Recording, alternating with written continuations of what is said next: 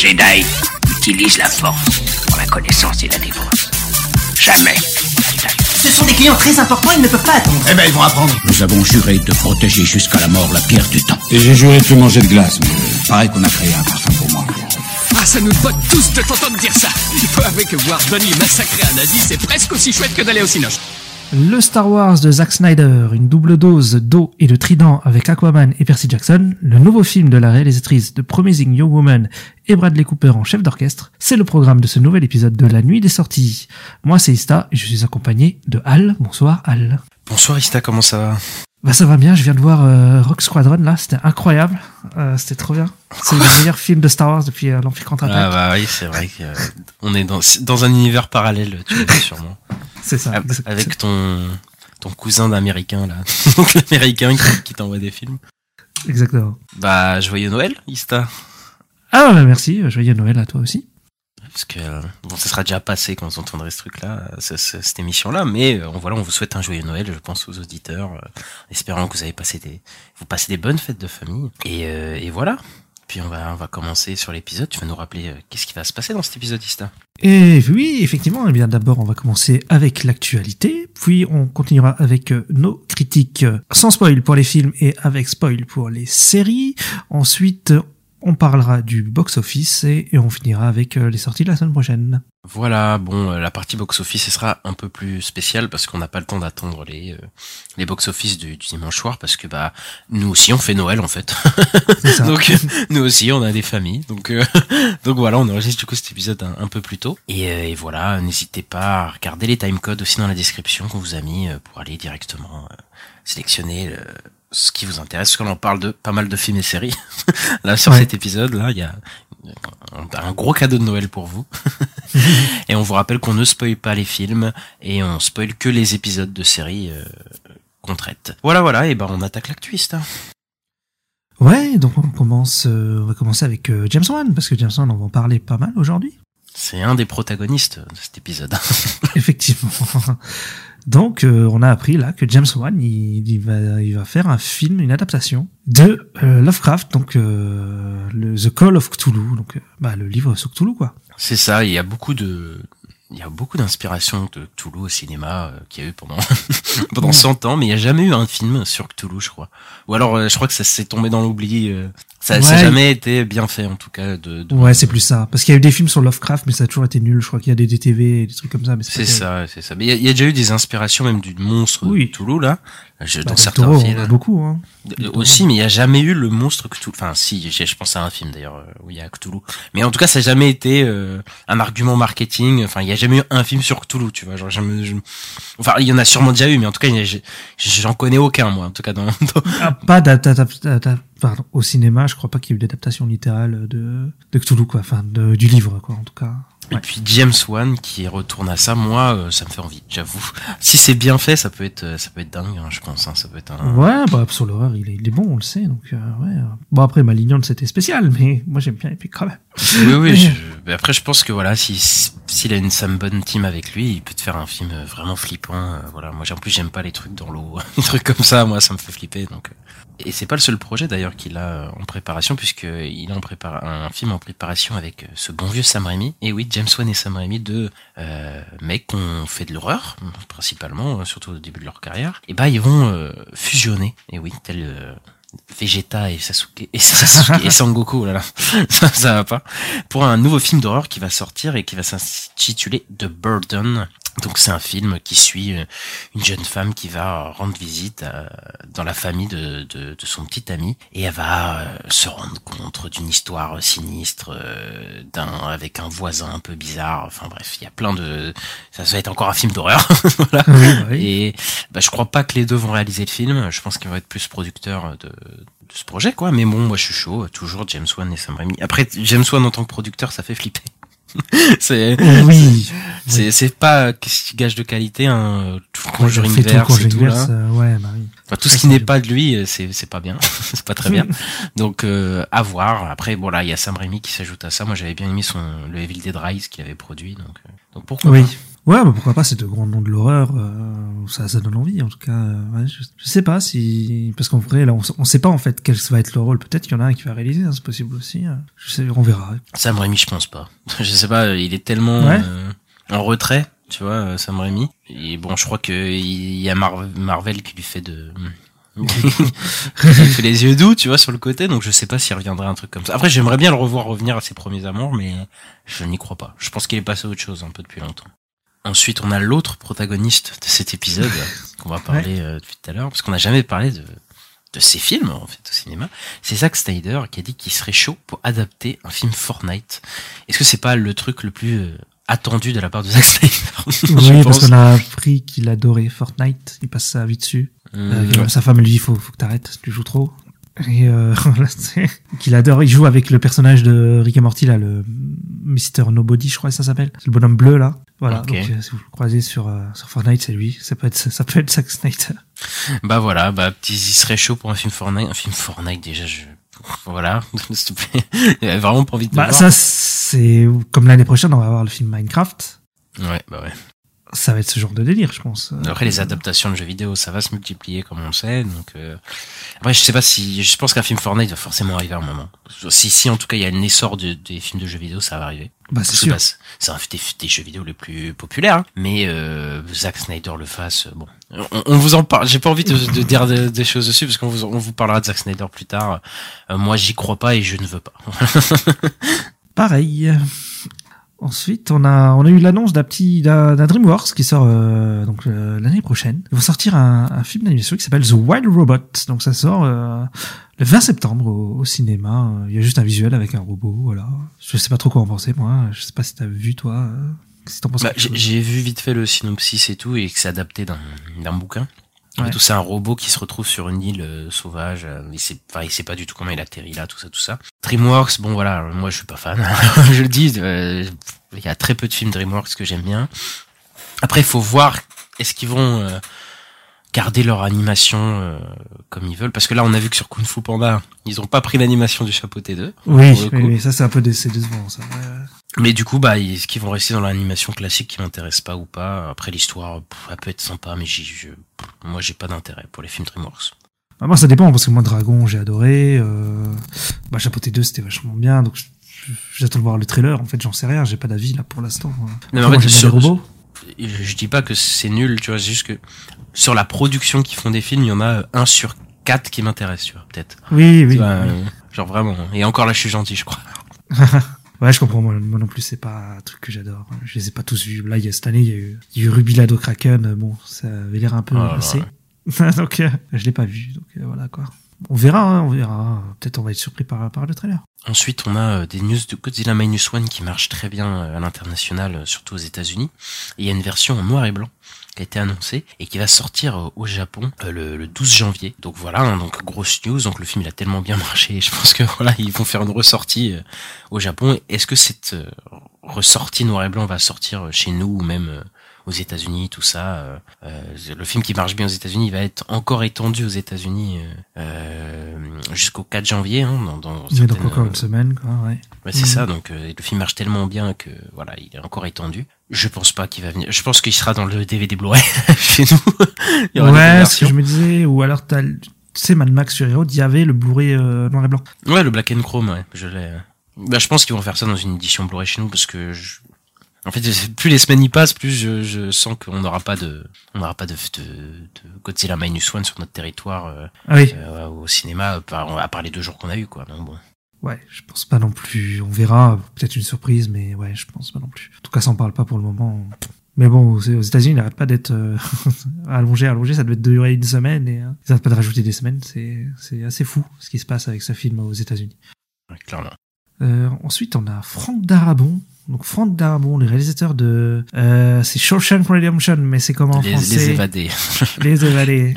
les évadés, la ligne verte. euh, La ligne verte, The Mist. De Mist, ouais. Et il a fait un film avec Jim Carrey qui s'appelle The Majestic. Ouais, il a fait aussi la première saison de Walking Dead. Et donc, il serait en discussion pour euh, réaliser deux épisodes de la saison finale de Stranger Things. Donc c'est fou parce qu'on l'a pas vu depuis longtemps. Je crois que le dernier, son dernier projet, c'est euh, Mob City, qui se- ça doit dater de 2015, quelque chose comme ça. C'est ça, on l'a pas vu depuis euh, presque dix ans.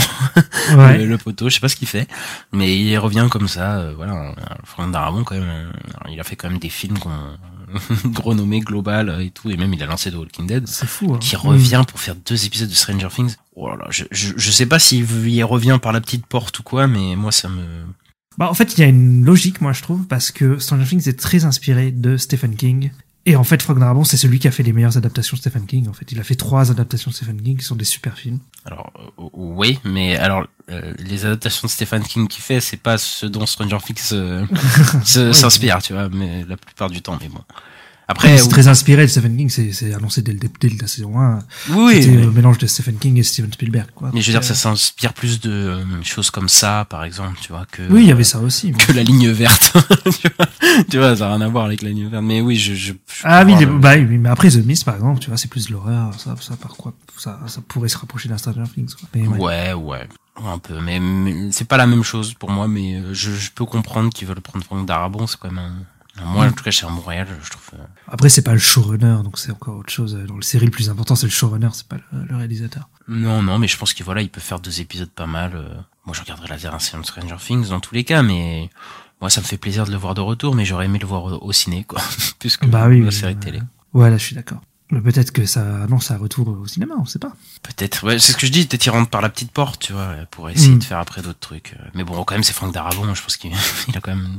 Ok, ça fait 10 ans qu'il a pas fait de trucs, mais bon, je pense qu'il a quand même une renommée qui peut faire faire un petit projet ou un truc, bon, je sais pas. Ouais, mais en vrai, depuis Walking Dead, il a fait que de la série, il a, plus- il a plus fait de film, donc euh, ça fait très longtemps. C'est ça, ouais. Bah, ça date de, de Myst, donc, euh, qu'il a pas fait, donc, euh, milieu des années 2000, euh, ça fait presque 20 ans. Et euh, on reste sur Netflix, euh, puisqu'on a des spin-offs qui sont annoncés, des spin-offs qu'on n'attendait pas et qu'on ne veut pas, je pense. quel, quel enfer. On a un spin-off de euh, mercredi qui va sortir sur l'oncle Fétide, donc euh, qui était joué par l'acteur dans Retour vers le futur, j'ai oublié le vieux, le doc. Euh, voilà, Christopher Lloyd dans la dans, dans les films de l'époque et je sais pas par qui il est joué euh, du tout dans la série, je sais même pas s'il apparaît dans la série. si, pas- si, il est dans la série. Bah si, si, si. Ok, bah voilà, ils veulent faire un spin-off sur lui. Euh, j'ai j'ai vu quelques épisodes de mercredi, j'ai pas aimé, j'ai quitté. Je ne vais pas regarder. Enfin, Donc voilà. Il parle carrément de faire carrément un univers étendu euh, autour de la famille Adams, ça. Mais de toute façon, là, Netflix, on en reparlera avec euh, Rebel Moon et tout, ils veulent faire des univers étendus de n'importe quoi. Donc euh, maintenant, c'est, ils veulent faire des étendus, des univers étendus de tout. C'est complètement n'importe quoi. Ouais, c'est vrai. Et là, là, ouais, je sais pas, j'ai... Vous pouvez pas faire déjà un truc famille Adams à la base, ça serait... Et donc on a euh, pareil, bah tu, tu- ça va très bien avec ce que tu es en train de dire qu'ils font des euh, ils vont faire des spin-offs de tout, des univers étendus de tout parce que bah, en fait on a appris aussi qu'il y a deux spin-offs de Peaky Blinders qui arrivent sur Netflix. Donc il y a une série euh, qui se passera à Boston euh, qui, qui se passe des donc euh, des années après, hein, longtemps après la, la, la série originale, et une autre qui va euh, se focus sur le personnage de Polly. Par contre, Polly, est-ce que c'est pas le, le, le, le personnage de Cillian Murphy, je suis en train de me dire? Alors non, non, le personnage de Ah, Polly, c'est, euh, C'est bizarre. c'est le personnage de Hélène McCrory qui est, qui est décédée il y a euh, quelques, quelques années, je crois qu'elle est, je sais pas si c'était euh, l'année dernière ou l'année d'avant. Et euh, ça serait sur son personnage, du coup un spin-off sur, sur sa jeunesse ou quoi. Ou un truc pas, pas intéressant quoi. J'imagine.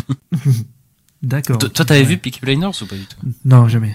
Ah bah voilà, Moi moi non. non plus. je pensais que t'avais vu, mais moi j'ai pas vu ça du tout. Mais je, je sais pas, je crois que c'est un truc purement. Tu sais là comme euh, avec Berlin, là ils font le, Oui. un spin-off de de Eli- de Elite de hum, Casa de Papel. de la Casa des Papel, mais je crois que ça intéresse même pas les fans. En vrai. Je crois qu'on s'en fout.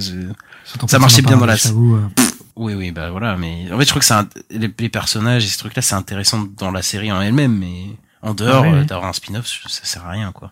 Je sais pas, il y a des contre-exemples. euh, Better Call Saul, par exemple. Tu vois. Voilà, Je non, disais pareil. c'est pas un contre-exemple. C'est pas un contre-exemple Better Call Saul, si, si- si tu veux, parce que déjà euh, Breaking Bad, chez l'œuvre déjà, et surtout euh, les gens qui étaient derrière Better Call Saul, enfin, bah voilà, c'est, euh, Oui, c'est les mêmes qui sont derrière. euh, bah c'est les mêmes, et surtout ils avaient, il avait une vraie envie de raconter quelque chose. Là, euh, je pense pas que Oui, bien sûr, mais moi, je là je pense que je sens Netflix qui veut juste faire un Oui. univers étendu. Hein.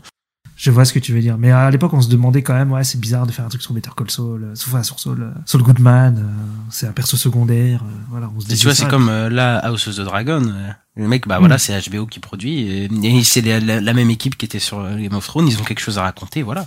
Tu vois, genre là, là, c'est vraiment, je, c'est- Mais, mais je oui, ça que sent le truc pour. Oui, non, mais ça, je suis d'accord avec toi. ça sent le truc purement mercantile pour moi. Mais bon. Oui, oui, oui. Mais là, sur le coup, on va passer à Amazon Prime. On a eu des, des nouvelles. Je crois qu'on en avait parlé déjà de Roadhouse, donc le film avec euh, Jack Gyllenhaal et Conor McGregor. On en avait parlé parce que on avait dit qu'ils voulaient, euh, en fait, ils auraient bien voulu, euh, donc le réalisateur euh, et Jack, que le film sorte au cinéma, mais Amazon Prime ne voulait pas. Et effectivement, ils ne veulent toujours pas, puisque euh, Roadhouse, donc c'est ce qui est un remake d'un vieux film, il va sortir sur Prime Video le 21 mars euh, 2024. Ouais, ouais, bon après on, on va pas s'attarder dessus, on en avait déjà parlé, mais bon cette fois on a une date de sortie, du coup le 21 mars. Euh, c'est une date un peu bizarre parce que c'est au même temps que les Oscars, je crois, carrément. Donc euh, ouais, je sais pas. Je, je pense qu'ils l'ont balancé. Euh, ça être encore un film un peu sacrifié. Je pense qu'ils s'en foutent complètement du film. Ah, Bah, la preuve, bah, de toute façon, ils sortent sur Prime Video, la preuve qu'ils s'en foutent du film. Euh, moi, après, je l'attends quand même le film. Voilà, il m'a les films, les films de Jane Gyllenhaal en général, j'ai envie de les voir. Et, euh, et voilà, moi, je serai là pour le voir, mais ça me fait chier de pas le voir au ciné. En plus, c'est pas Doug Liman le réalisateur? Je crois que c'était ça. C'est ça, ouais. Ouais, ça peut être un bon film. Parce qu'il a fait Doug Liman, il a fait des films plutôt sympas. Euh, C'est ça.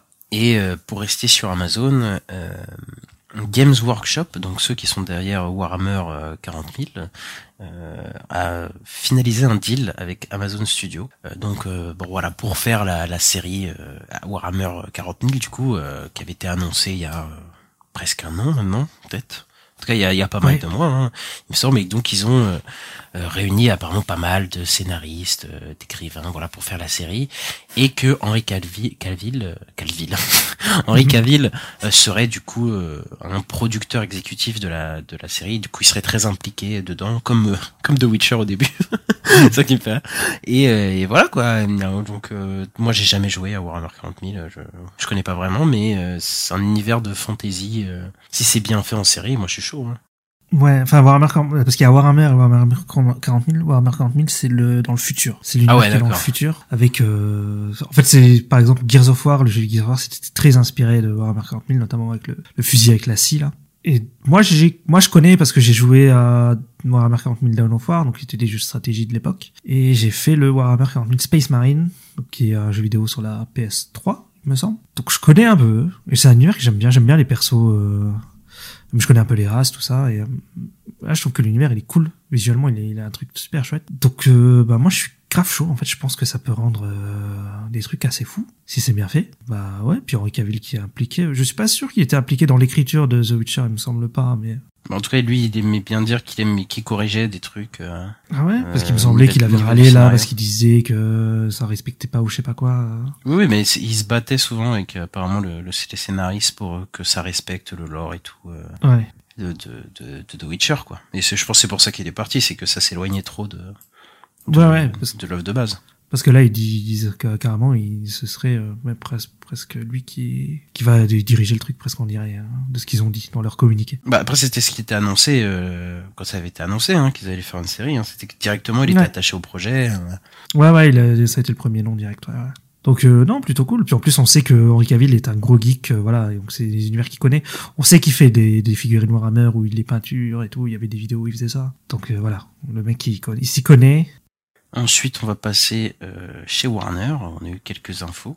On a eu euh, des infos du projet Zatanna. Alors pour ceux qui savaient qu'il existait, eh ben il est euh, officiellement mort. Euh, Moi j'avais, j'avais, enfin je sais pas si je le savais. Peut-être que je l'avais oublié. Tu vois, tu sais, euh, il y a tellement de projets d'annoncer là-bas chez DC que de toute façon on ne sait plus. Donc vrai. Zatanna qui est la magicienne. euh, C'est ça. de l'univers, qui était dans la Justice League Dark et tout.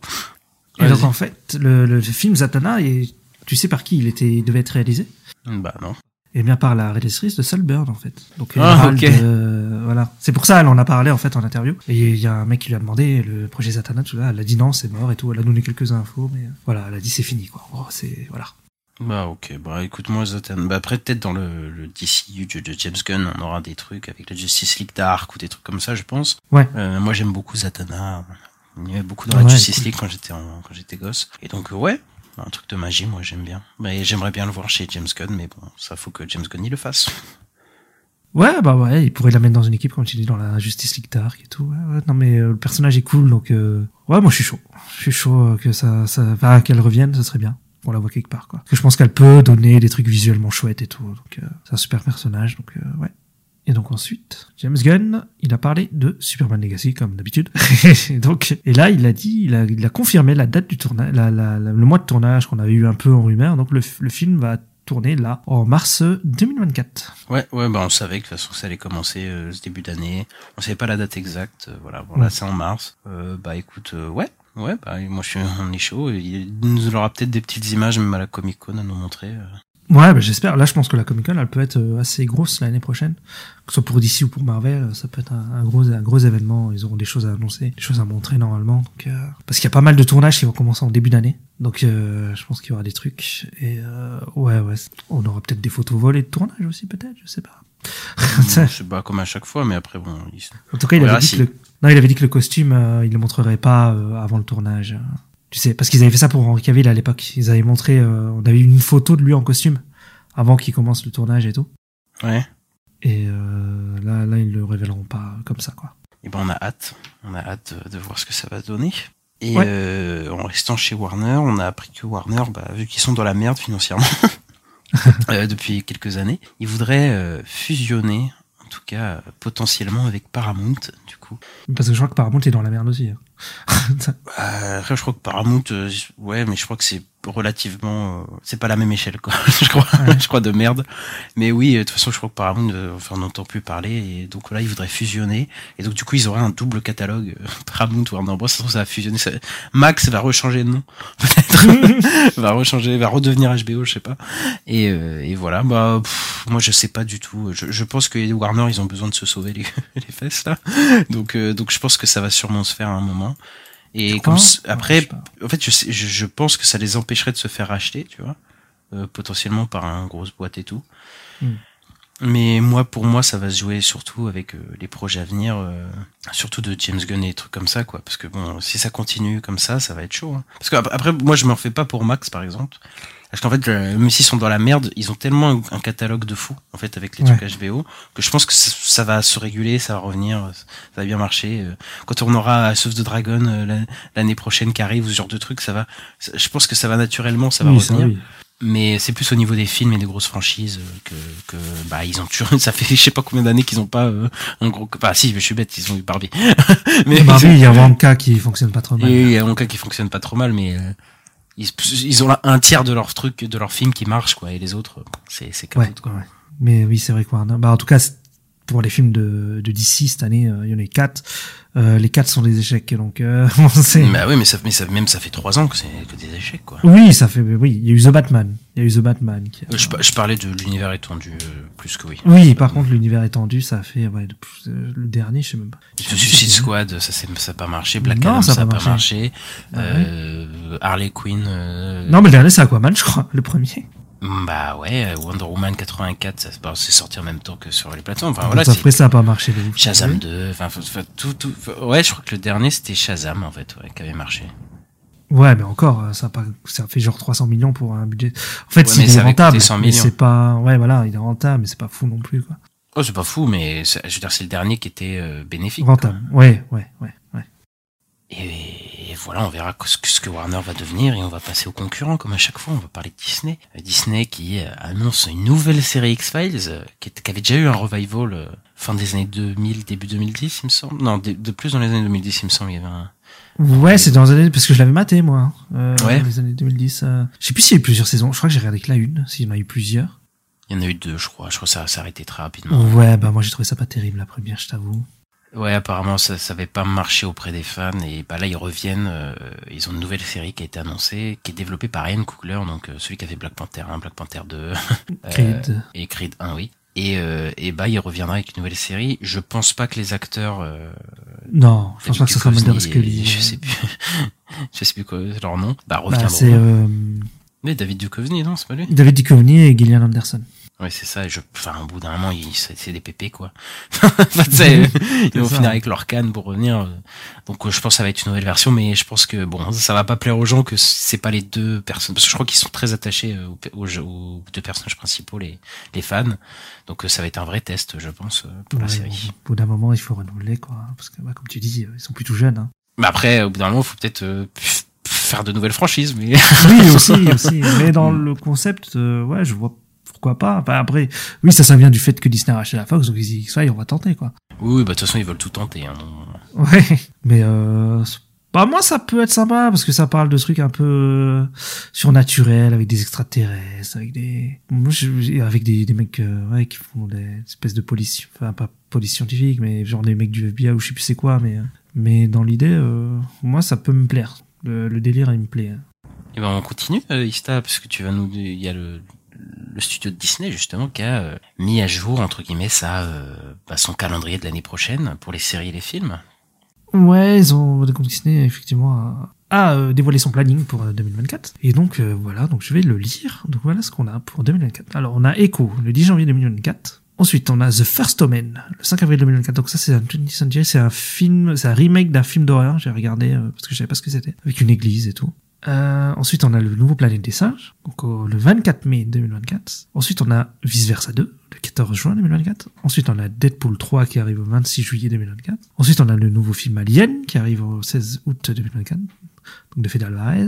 On a euh, la série Agatha Dark Old Diaries de Marvel Studio qui arrive en automne 2024, donc il n'y a pas de date exacte. On a un film qui s'appelle The Amateur qui arrive le 8 novembre 2024 et on a euh, donc la préquelle de, de Roi Lion, donc Mufasa The Lion King qui arrive le 20 décembre 2024. On a d'autres projets qui sont pas datés, donc on a euh, Ace of Wakanda dont on avait parlé dans le dernier épisode. On a du Star Wars avec Star Wars The Acolyte, euh, Star Wars euh, la série d'animation The Bad Batch, la saison 3. On a Skeleton Crew de John Watts et on a Tale of the Jedi saison 2, donc c'est une série d'animation aussi. On a aussi X-Men 97 chez Marvel Studios et Your Friendly Neighborhood Spider-Man. Et dans le planning, il n'y avait pas euh, Win or Lose, donc qui est la, série de, Pixar et le producteur, donc David Lely qui est producteur de, de Win or Lose, il a dit que les voilà, normalement ça devait sortir cette fin d'année, mais ça a été repoussé et il dit bien que ça sortira. Donc euh, en 2024, l'année prochaine, ce sera une série de 8 épisodes et nous, nous- voilà, on aura des nouvelles dans les prochains mois.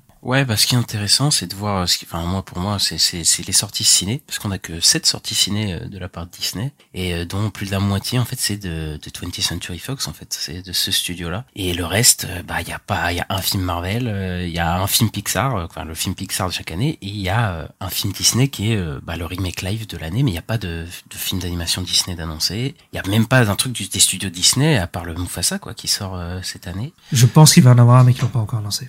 Je pense qu'il va y avoir un film d'animation Disney qui va arriver. Parce qu'il y en a tous les ans. Donc, euh, Oui, c'est vrai, mais enfin c'est bizarre qu'il l'ait pas annoncé parce que enfin les films surtout, ils pas- souvent sur toute une année on s'est projeté quoi. Mais là, on- je sais même, on a aucune info de, de film Disney qui pas. sort quoi. hmm. Donc bon, ça c'est bizarre. euh, Je, je sais pas s'ils vont peut-être faire une pause à ce niveau-là. Mais euh, ouais, là il reste tous les films euh, 20th Century Fox qui euh, bah, qui m'intéressent pas mal. Euh, Enfin pour certains. Mhm. Euh, euh, le film Alien notamment, que j'ai j'ai bien envie de voir ce que ça donne. Euh, après, il y a plein de séries.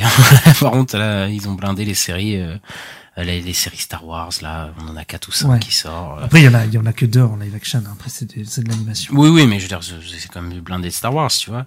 Et Mm. après, euh, bah, du côté de Marvel, on a bah, un film et deux, enfin, du, du, du- un film live, hein, enfin de, de, Ouais. de choses live, on a un film et deux séries qui sont clairement annoncées dans leur dans leur calendrier. Donc, euh, Et trois séries d'animation.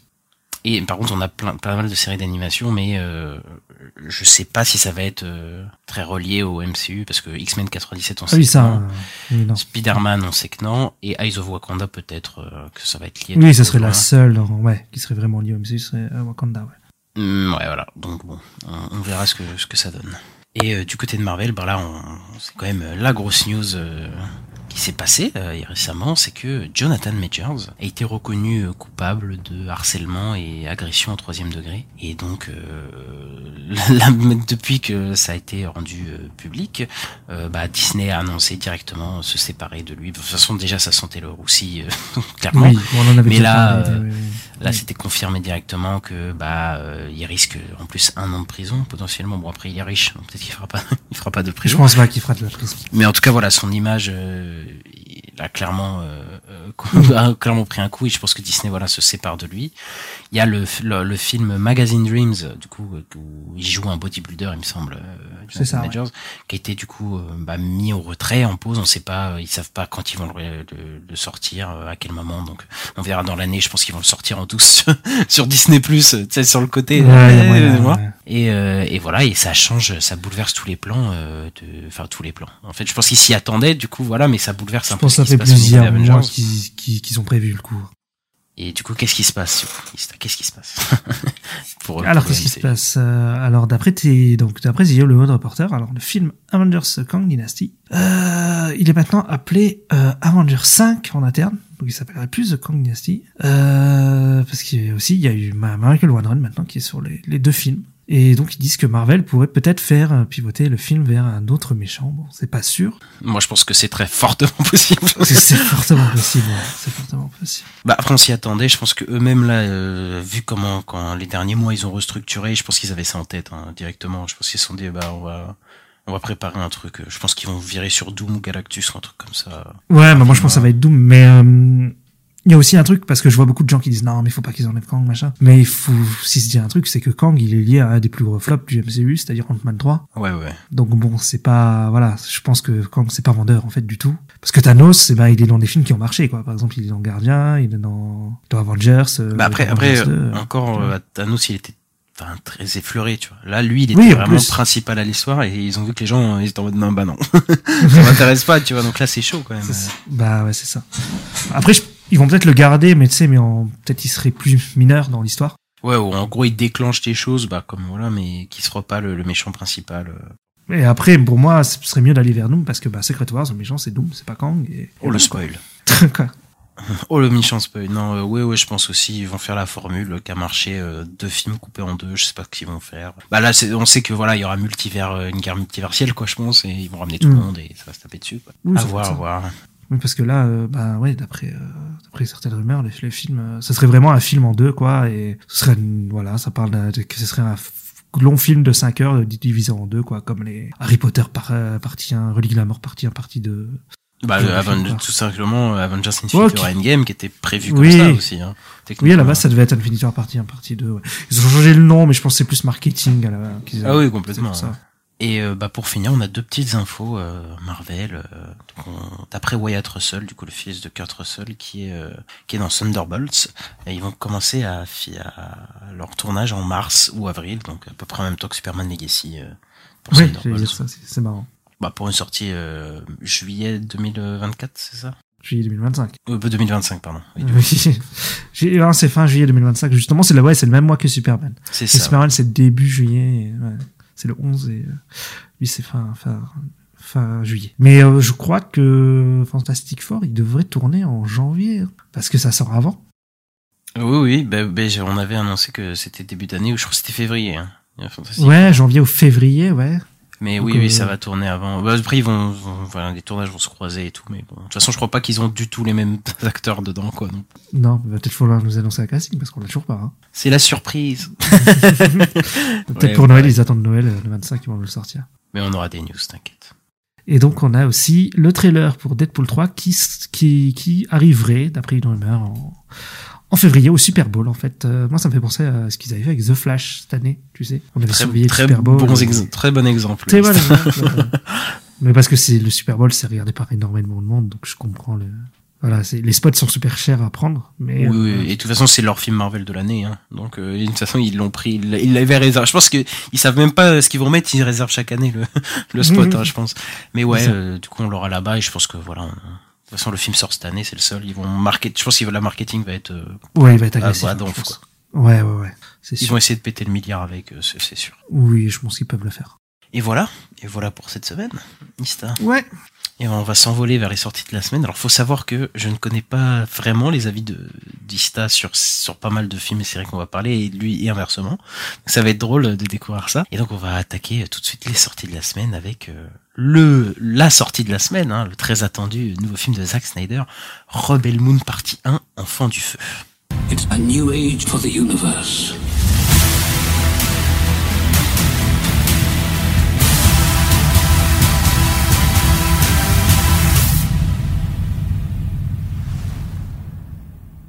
Une colonie spatiale située aux confins de la galaxie est menacée par le tyran Balisarius et son armée pacifique.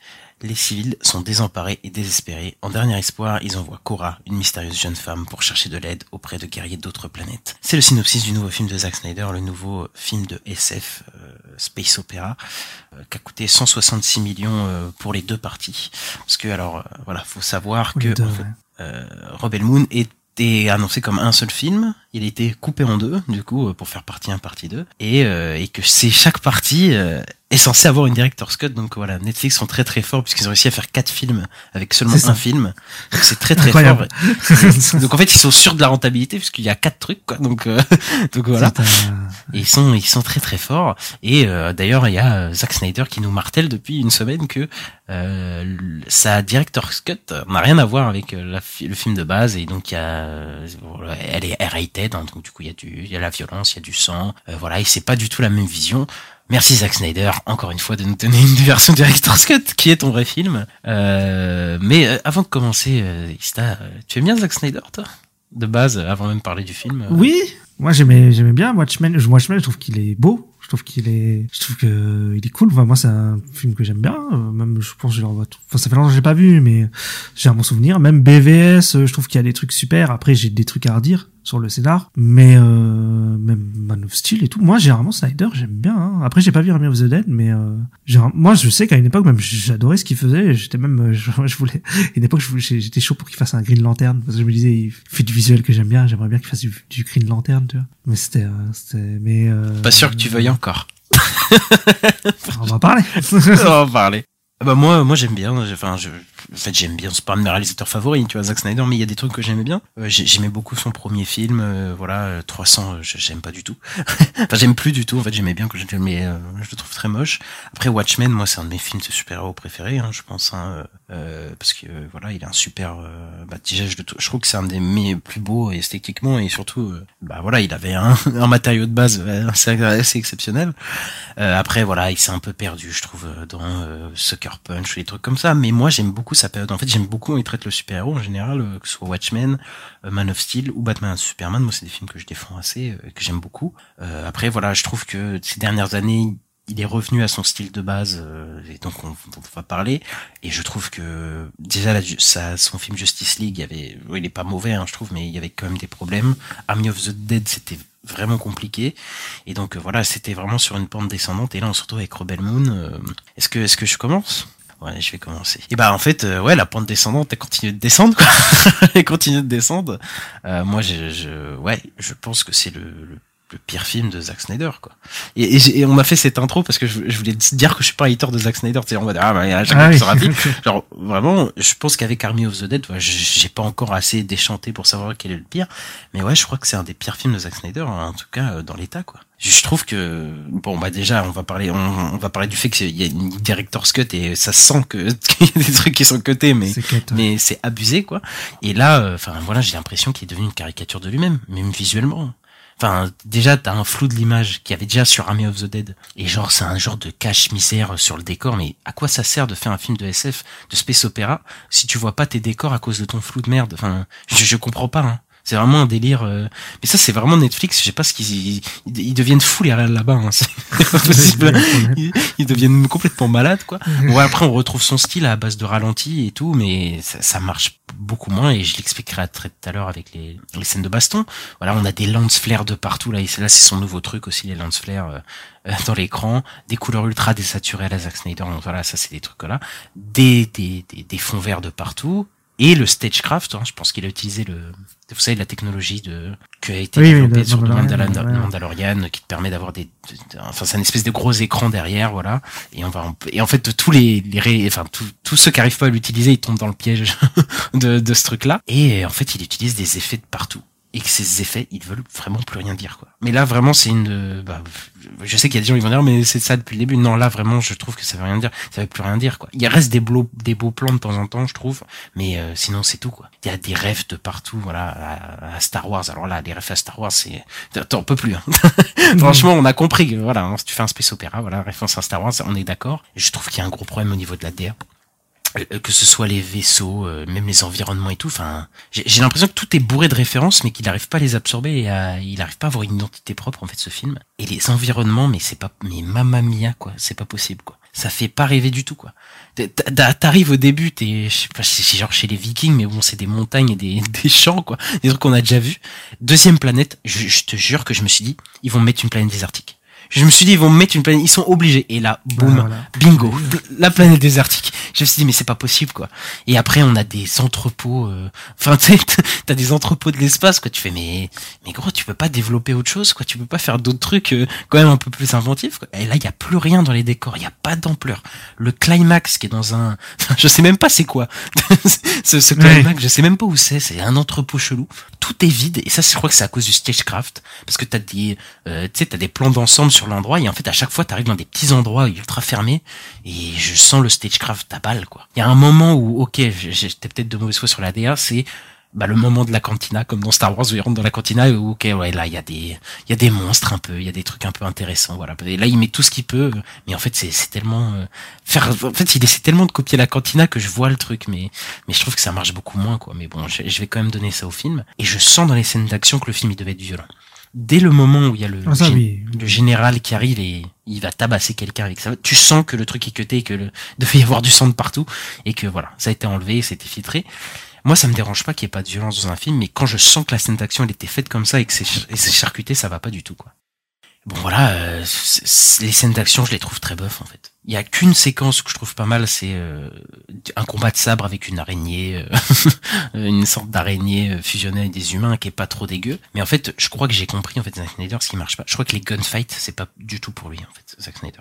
Je crois que ce qui marche bien, c'est les combats à l'épée et les combats à main, parce qu'en fait on sent, enfin les ralentis se prêtent beaucoup plus à ça, parce que faire des ralentis sur des gunfights, en fait ça, ça marche pas du tout. En fait tu sens pas du tout les, effets de de tir ou sur les coups, genre ça marche pas, je trouve. Du coup, quand il y a des le- le- la meuf au sabre, du coup là, bah ça marche beaucoup mieux en fait, parce que les ralentis stylisés sur les épées, je trouve qu'il est, bah ça, je trouve ça marche mieux et, c'est ce qu'il avait déjà fait de toute façon à, l'époque quoi. Donc euh, donc ça marche pas et scénaristiquement c'est n'importe quoi. je crois que Zack Snyder à chaque fois qu'il touche un scénario, ça part en couille. Et en fait, je suis en train de me dire, ce Punch, c'était pas si mal, en fait, au niveau scénaristique, tu vois. Parce que, bah, en fait, ça, sais pas, un- je trouve pas que c'est un bon film, même, je trouve qu'il y a des trucs un peu délirants, mais au moins, ça se tenait un peu, quoi. Même si euh, ça part un peu en couille, ça se tenait un peu. Army of the Dead, c'était, il y avait déjà un gros problème de développement de personnage. Ici, c'est n'importe quoi. Et en fait, tout le film, euh, pour moi, c'est résumé, euh, les problèmes sont résumés dans cette intro. On a un vaisseau qui avance, et on voit un vaisseau, et t'as une, euh, et t'as, voilà, t'as une voix off qui te raconte plein de trucs, et que tu vois pas. Et en gros, t'as, t'as le vaisseau, et tu vois le vaisseau, le tour du vaisseau, ils t'ont dit, et il y a un méchant, qui est, mort, donc le roi est mort, et puis il y a eu des généraux et tout, tu fais, t'as tellement d'informations, tu fais, ok, mais montrez-moi ça, j'en ai rien à foutre. Et en fait, le film, c'est que de l'exposition pendant presque deux heures. Genre, euh, l'intrigue, elle est tellement mal gérée, charcutée. Les, personnages, ils parlent en exposition. Ça, ça n'existe pas. Tous les persos, ils, parlent de leur passé ou du lore au bout de deux minutes. Tu sais, tu rencontres quelqu'un, t'as un mec qui te fait euh, euh, bonjour, euh, moi je suis le prince. Et, et alors mention spéciale aussi au, au discours du méchant à la fin, qui euh, va faire le CV de chaque personne. Euh, je sais pas si tu- je sais pas si tu vois très bien la scène, tu Oui, vois. où il fait Hum, toi donc tu es le prince de de Shurima ou je sais pas quoi, tu vois. Et chaque chaque personnage c'est ça, parce qu'en fait euh, il y a un gros manque de contexte sur la résistance, sur le la maison mère là qu'ils appellent, euh, sur sur ce qui sur leur armée en fait, sur sur ce qu'ils contrôlent en fait, il y a un gros manque à ce niveau-là. Ça développe rien de son univers, de ses personnages, mais comme Army of the Dead, le film il démarre pas, on s'ennuie, c'est mal rythmé. Enfin, le, le personnage principal qui est Cora, qui est joué par Sofia Boutella, voilà, je vais soulever un peu le, le casting, parce que moi, je, en fait, le casting, je trouve pas dégueu, mais c'est plus ce qu'il en fait, ce personnage qui a un problème. Mais euh, ouais, en fait, Cora, c'est censé être le cœur émotionnel du film, et on a une intro, en gros, d'une trentaine, quarantaine de minutes avec elle, avant de partir, et en fait, après, le personnage, il est complètement délaissé, il a aucune évolution, il te raconte ses flashbacks, alors que je suis mort parce qu'elle a son pote Gunnar qui a rien demandé. Elle est là, il lui raconte sa vie. et lui à côté, il fait, t'as l'impression qu'il dit, mais je pas, je m'en fous de ta vie. ah arrêtez de me, enfin, c'est, c'est n'importe quoi. Genre, les personnages, ils- sont tout le temps en train de parler de leur exposition, quoi. Et, les persos qu'elles recrutent, enfin, soit ils ont une évolution trop rapide, soit en surface. J'adore parce que c'est un con, parce que c'est quand même un film qui a trop des, qui a que de l'exposition, mais qui développe rien de cette exposition-là. Donc on passe d'un recrutement à un autre sans vraiment s'attarder sur les persos. Et, apparemment ils ont tous une histoire de fou intéressante, mais on va jamais te, on va jamais te les développer quoi. on développe pas les relations entre eux. Jamais ils se parlent quoi. Entre eux, il y a que euh, Cora et Gunnar, du coup les parce qu'eux ils sont amis euh, de leur euh, de là où ils ont vécu quoi, qui parlent un peu. Et elle a un seul dialogue Cora avec un des membres de l'équipe de l'équipage. C'est euh, le personnage de euh, Charlie Hunnam et c'est un, un dialogue qui arrive au bout d'une heure trente pour amorcer quelque chose qui arrivera à la fin. Et c'est tout. Sinon les personnages je ne les connais pas. Je ne sais pas, euh, je n'ai aucune attache avec eux. Et je sais qu'il y a des gens qui vont dire, euh, oui, mais dans Star Wars, au début, par exemple, Han Solo, on n'y connaissait rien. Oui, mais Han Solo, il interagissait quand même avec Luke, avec Leia, quoi. Il avait des trucs, des moments marrants, et même avec Chewbacca, quoi. Et même, on savait qui c'est, on savait que c'était un contrebandier, un mec qui était un peu trouble, on savait pas trop s'il était avec la résistance ou quoi, s'il était là pour la thune. Enfin voilà, là, euh, au moins, il se développait en fonction des autres personnages. Là, il y a rien. Mais vraiment rien, quoi. Et euh, même si les acteurs, ils sont pas dégueux, euh, bah voilà, euh, Gunnar, là, le mec qui l'accompagne, il a pas de personnalité. euh, le mec qui apprivoise l'hippogriffe, qui est une scène qui est plutôt pas mal en vrai, hein, parce que voilà, il apprivoise l'hippogriffe, qui est signe de sa liberté. euh, voilà, je peux comprendre, mais je ne le connais pas ce mec-là. Comme euh, le, le commandant là, qui est, qui est, qui est, qui est, qui est soi-disant un ancien commandant ultra puissant, ultra stratège militaire, je ne le vois jamais.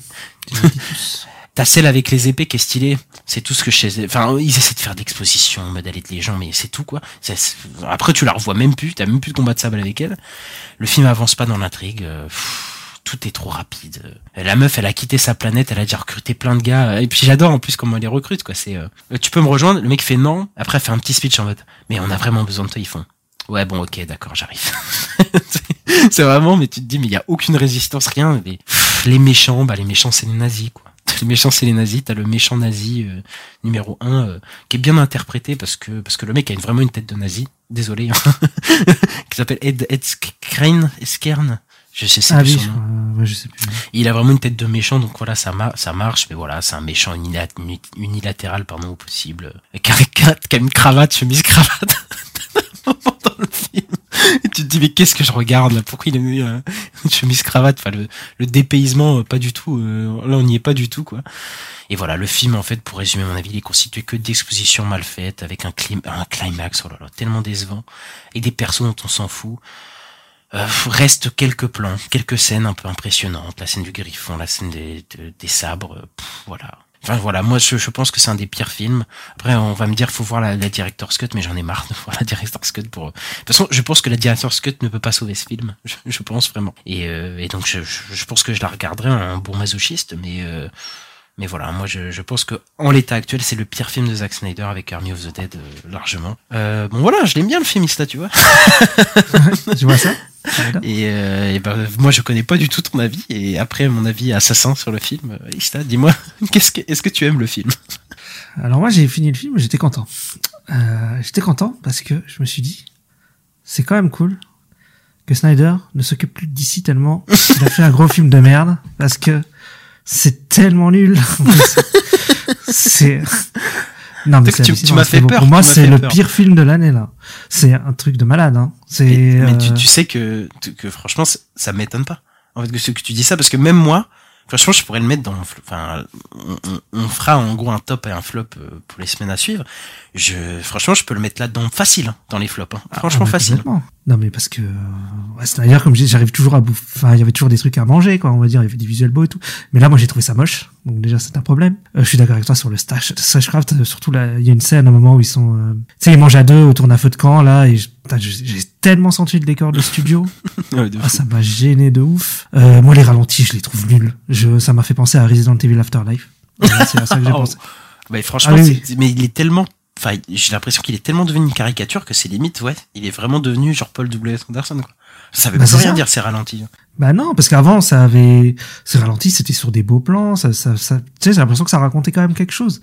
Là, j'ai vraiment l'impression qu'il est fait à l'arrache, quoi, il fait n'importe quoi. Bah, quand tu regardes dans, 3, dans 300, par exemple, il fait des Ouais. ralentis juste avant l'impact et puis hop, ça enchaîne directement. T'as vraiment, tu sens Ouais, vraiment voilà. les coups à chaque coup.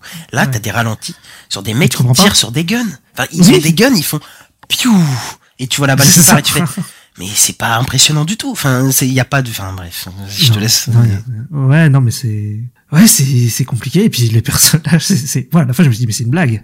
Le personnage de Ray Fisher et de Charles je me suis dit, mais c'est une blague. Il se fout de ma gueule, là. Enfin, Ouais, là, c'était abusé, ça. Et le méchant, moi je le trouve nul. C'est un truc hyper caricatural. C'est. Enfin. Moi, y a rien qui va. Euh, les personnages, ouais, ils vont chercher à chaque fois un personnage et puis après, t'as les autres, ils attendent. Et puis t'as un personnage qui se bat contre le personnage. Bah, quand il se bat contre l'araignée, en fait, les autres, ils attendent derrière. Et regarde.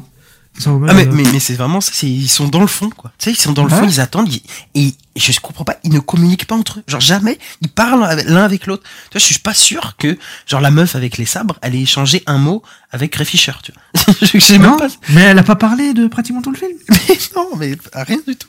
Moi, je vois défendre le film, j'ai envie de leur dire, mais dites-moi, c'est quoi la caractérisation de ces personnages? C'est quoi leur personnalité? Parce que moi, je sais pas. Même Je sais, je sais, je, je, c'est un truc de fou. Et Charlie Hunnam, là, c'est un truc de fou. là. La cheese qui est à la fin, je dis quoi? Non mais on va pas spoiler parce qu'il se passe un truc à la fin.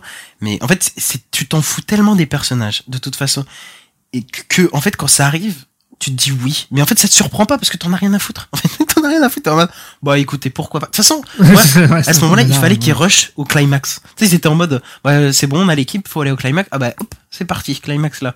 Mais allez vous faire foutre quoi. Ouais, mais moi, je m'attendais à un film en deux parties, donc je m'attendais pas à ce qu'il se passe ça. Pour, Après après pour dire euh, un truc, le film se finit hein, euh, techniquement. hein. Oui. Euh, Oui, le, le film en lui-même, c'est pas un, même si c'est un film de base qui, qui est coupé en deux, le film il se tient sur lui-même, tu vois. Là, L'intrigue est finie. Hein, l'intrigue, l'intrigue de ce qu'il voulait raconter est finie.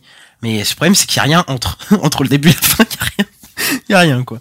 Ah non, c'est ça, c'est un truc de fou. Et je t'avoue que la fin, elle m'a fait lâcher un rire nerveux. Quand le générique, il a... la dernière image du film, le générique, il s'est lancé, j'ai fait... euh, Ah, ah, et voilà. Et puis, attends, on parle du, du méchant, euh, Ouais. enfin, voilà, le, du, du, euh, du, du mec principal, mais il y a un autre méchant, mais c'est ridicule. Non mais franchement, franchement c'est ridicule. Genre là, le, il y a tout un truc teasing sur un autre méchant, euh, voilà, qui- de toute façon qui a teasé Oui. tout le film. Et quand il Ouais. apparaît, mais il est ridicule. Mais Franchement, oui, il est pas- ridicule. Il est pas charismatique, il a. Il a une fausse barbe et tout. Genre tu sais même pas qui c'est. Genre, tu sais, tu te dis, tu sais, tu sais limite, j'aurais aimé que ce soit le Ed Skern là, du coup le méchant, qui soit le vrai, le, le gros méchant en fait, parce qu'il a plus la gueule de méchant que l'autre. Tu Oui, vois bah oui. tu te dis mais c'est trop bizarre. Et enfin bref. Et, et mention spéciale d'ailleurs à un personnage qui est euh, le, le, enfin, le, en gros un guerrier de Ray Fisher à la fin, Ah oui qui n'existe pas et à la fin t'as un focus sur lui, tu fais mais qu'est-ce que tu fous là, enfin qu'est-ce que qui es-tu? Je me suis dit pareil, ouais, je me suis dit pareil. C'est mais n'importe quoi. Je pense que t'as pas vu Army of the Army of the Dead là, mais c'est franchement c'est limite pire. Moi je pense que c'est limite pire que ça quoi. De quoi? Army of the Dead est pire ou celui-là est pire? Non, moi je pense que celui-là est vraiment pire quoi. Ouais. En fait, c'est plus un gâchis même, je trouve même. Ouais, ouais, ouais. Non, mais là, c'est abusé. C'est- Et franchement, on le répète, on n'est pas des haters de Zack Snyder. Genre, pour le coup, on aime bien, enfin, on aime bien la, la, au moins la moitié de ses films, quoi. Ouais. Non, mais je trouve qu'il y a plus le Snyder que j'ai connu à l'époque, il est plus là. Enfin, pour moi, il est plus là. C'est, c'est tout. Enfin, c'est devenu une caricature, un mec qui sait plus faire des films de 4h30, euh, qui raconte pas grand chose. Mais bon, euh, côté, je veux dire, la, la Snyder Cut, euh, c'est un chef-d'œuvre à côté de ça. Enfin, bah, bah ouais. Là, tu m'étonnes, hein. mais, euh, ouais, là, là, c'est compliqué, hein. C'est, mais je sais, je sais pas si c'est Netflix ou si c'est Snyder, mais. Je pense que c'est Ouais. les deux. De toute façon, Ouais. Netflix, je pense que voilà. euh, Déjà, euh, ils lui ont fait une fausse liberté parce que déjà, il a, il, a, il se retrouve. En fait, c'est marrant parce qu'il se- il est parti pour avoir plus de liberté. Il se retrouve avec les mêmes contraintes qu'il avait, la même chose, quoi. Toujours avec des director's cut, des films coupés. Enfin, au bout d'un moment, mec, euh, c'est pas possible, quoi. Et, et puis, enfin, Zack Snyder, moi, je trouve que depuis, en fait, il fait que chuter. Moi, je trouve qu'il Bah oui, avait oui, atteint vraiment quelque chose avec Man of Steel en termes dans son style. Après, Batman, même la continuité avec Batman et Superman, même si je trouve que Batman et Superman a plus de défauts que Man of Steel, tu vois, même rétrospectivement. Et après, ça fait que descendre. Genre, euh, Man of Steel, il y avait Nolan avec, hein, la prod. Oui, mais même dans son style visuel, tu vois. Par exemple, Oui, oui. il était plus dans ses ralentis euh, putassiers de merde. Enfin, il- vraiment, il avait arrêté ça, même dans Batman et Superman. Et il est revenu à ça avec euh, Zack Snyder Justice League. Et même là, je trouvais que c'était Oui. un esbrouf total. Enfin, il y avait beaucoup de, de moments d'esbrouf, quoi. Et Army of the Dead, c'était stylistiquement, c'était horrible. Et là, euh, c'est dans la continuité, quoi. Et, et voilà, ils veulent faire un, un univers étendu avec ça, Netflix. Bah, Ah. écoutez, bon courage. Non, mais mais c'est quoi c'est- le pire, c'est que ça se trouve là, ils vont faire des séries d'animation qui seront vraiment bien sur cet univers. Tu sais, ça se trouve, Oui, ils font ça, des c'est trucs possible. super bien. Ça, c'est possible. Hein. Mais euh, ouais, ça me donne pas tellement envie de voir la partie 2, là, parce qu'il y a aussi un truc que j'ai pas dit, c'est que, bah, en fait, c'est chiant. le mais- film, il était chiant. Mais moi aussi, t'as raison, parce que c'est c'est une des premières fois. Bah en fait, ah, les deux films Netflix qu'il a fait me font chier. Et moi, franchement, les films de Zack Snyder, je sais qu'il y a des gens qui vont dire la, la Justice League et tout, euh, c'est un peu chiant. Moi, je trouve ça va. Enfin, franchement, je me fais pas Mm. chier dans ces même ces films que j'aime moins, euh, genre Sucker Punch ou des trucs comme ça. Je me fais vraiment pas chier dans Ah, je ces me fais pas du tout chier, moi, sur ce Punch. hein, Et là, ça. c'est l'ennui total, quoi. Et puis bon, je, généralement les films qui commencent par des voix off, euh, généralement c'est pas des bons films. Mais bon, ça c'est une théorie à moi. Donc euh, voilà. Mais, mais surtout une voix off que t'as envie de voir en fait. Mais moi, montre-moi en fait le, le roi, la mort du roi, le, le royaume, enfin le, le- la maison mère. Montre-moi ce que tu me racontes Mm. en fait. Enfin, je sais pas quoi. C'est c'est quand même. euh, T'as un truc de space opéra, t'as 166 millions, mais balance-moi des trucs. Oh là là là. Ouais. C'est c'est décevant. Ouais, ouais. Et puis même la 3D, je la trouve dégueulasse. Le l'aigle, je trouve pas super. hein. L'hypogriffe là de, de Ouais, Harry, ouais. Potter 3. Ouais. Ouais. Moi, moi, ça va parce que je trouve la séquence, c'est une séquence où, où visuellement il est, je trouve que là ça va. Genre euh, vraiment, euh, voilà, il y a une vraie sensation de, de, de liberté avec ce personnage. Je trouve que ça marche un peu, mais euh, c'est tellement une des rares séquences dans le film euh, que pff, je... Je trouve quand même ça pas ouf. hein. Même la séquence là, je t'avoue que c'est vraiment le truc. euh, On va voir un gars, il fait un truc, on se barre. Il va voir un autre gars, il fait un truc, on se barre. Il fait- Et après climax. Et puis voilà.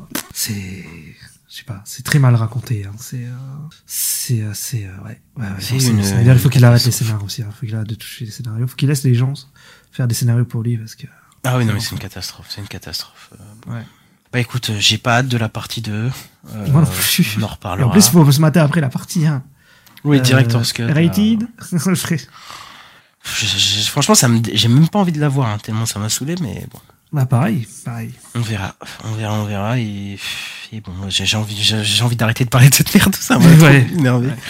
Et on va parler d'un autre truc. Ah bah oui, bah là, on va parler de la fin du DCU, hein, parce que voilà, que c'est en relation avec Zack Snyder, puisqu'on va parler du dernier film du DCU, enfin, euh, Aquaman et le Royaume perdu. You lead, the seven kingdoms will follow.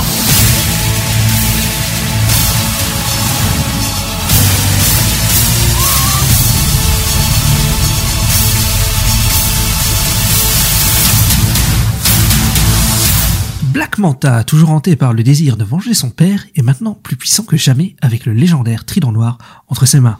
Pour l'anéantir, Aquaman doit associer son, à son frère Orm, ancien roi d'Atlantide et actuellement emprisonné. Ensemble, ils devront surmonter leurs différences pour protéger leur royaume et sauver le monde d'une destruction irréversible. C'est ça, avec un gros budget de 215 millions, James Wan, qui était déjà sur le premier, revient ici pour euh, le film Aquaman euh, 2, qui a eu euh, zéro marketing. Ouais, pas de beaucoup. projection presse, rien du tout, parce que bah ils sentaient la catastrophe euh, arriver, ils ont abandonné le film euh, clairement. Et j'ai spoilé un peu, mais dès, dès que tu vois le, le résultat, tu comprends pourquoi. Euh, Qu'est-ce que tu en as pensé, toi, Ista, de, de ce film d'Aquaman 2 Et ben moi j'ai compris pourquoi les screen tests étaient mauvais. Euh, voilà, parce que c'était pas terrible. C'était, ouais, non, c'était pas terrible. Qu'est-ce que je peux dire Euh, Alors moi déjà, euh, Momoa, je l'ai trouvé insupportable tout le long du film. où c'est une réplique, une blague. Il prend plus rien au sérieux. Ça me fait penser un peu à, bah, à Thor 4, où le personnage ne prend plus rien au sérieux. quoi. C'est, c'est la même chose. On sent les cuts aussi, je trouve, dans le film.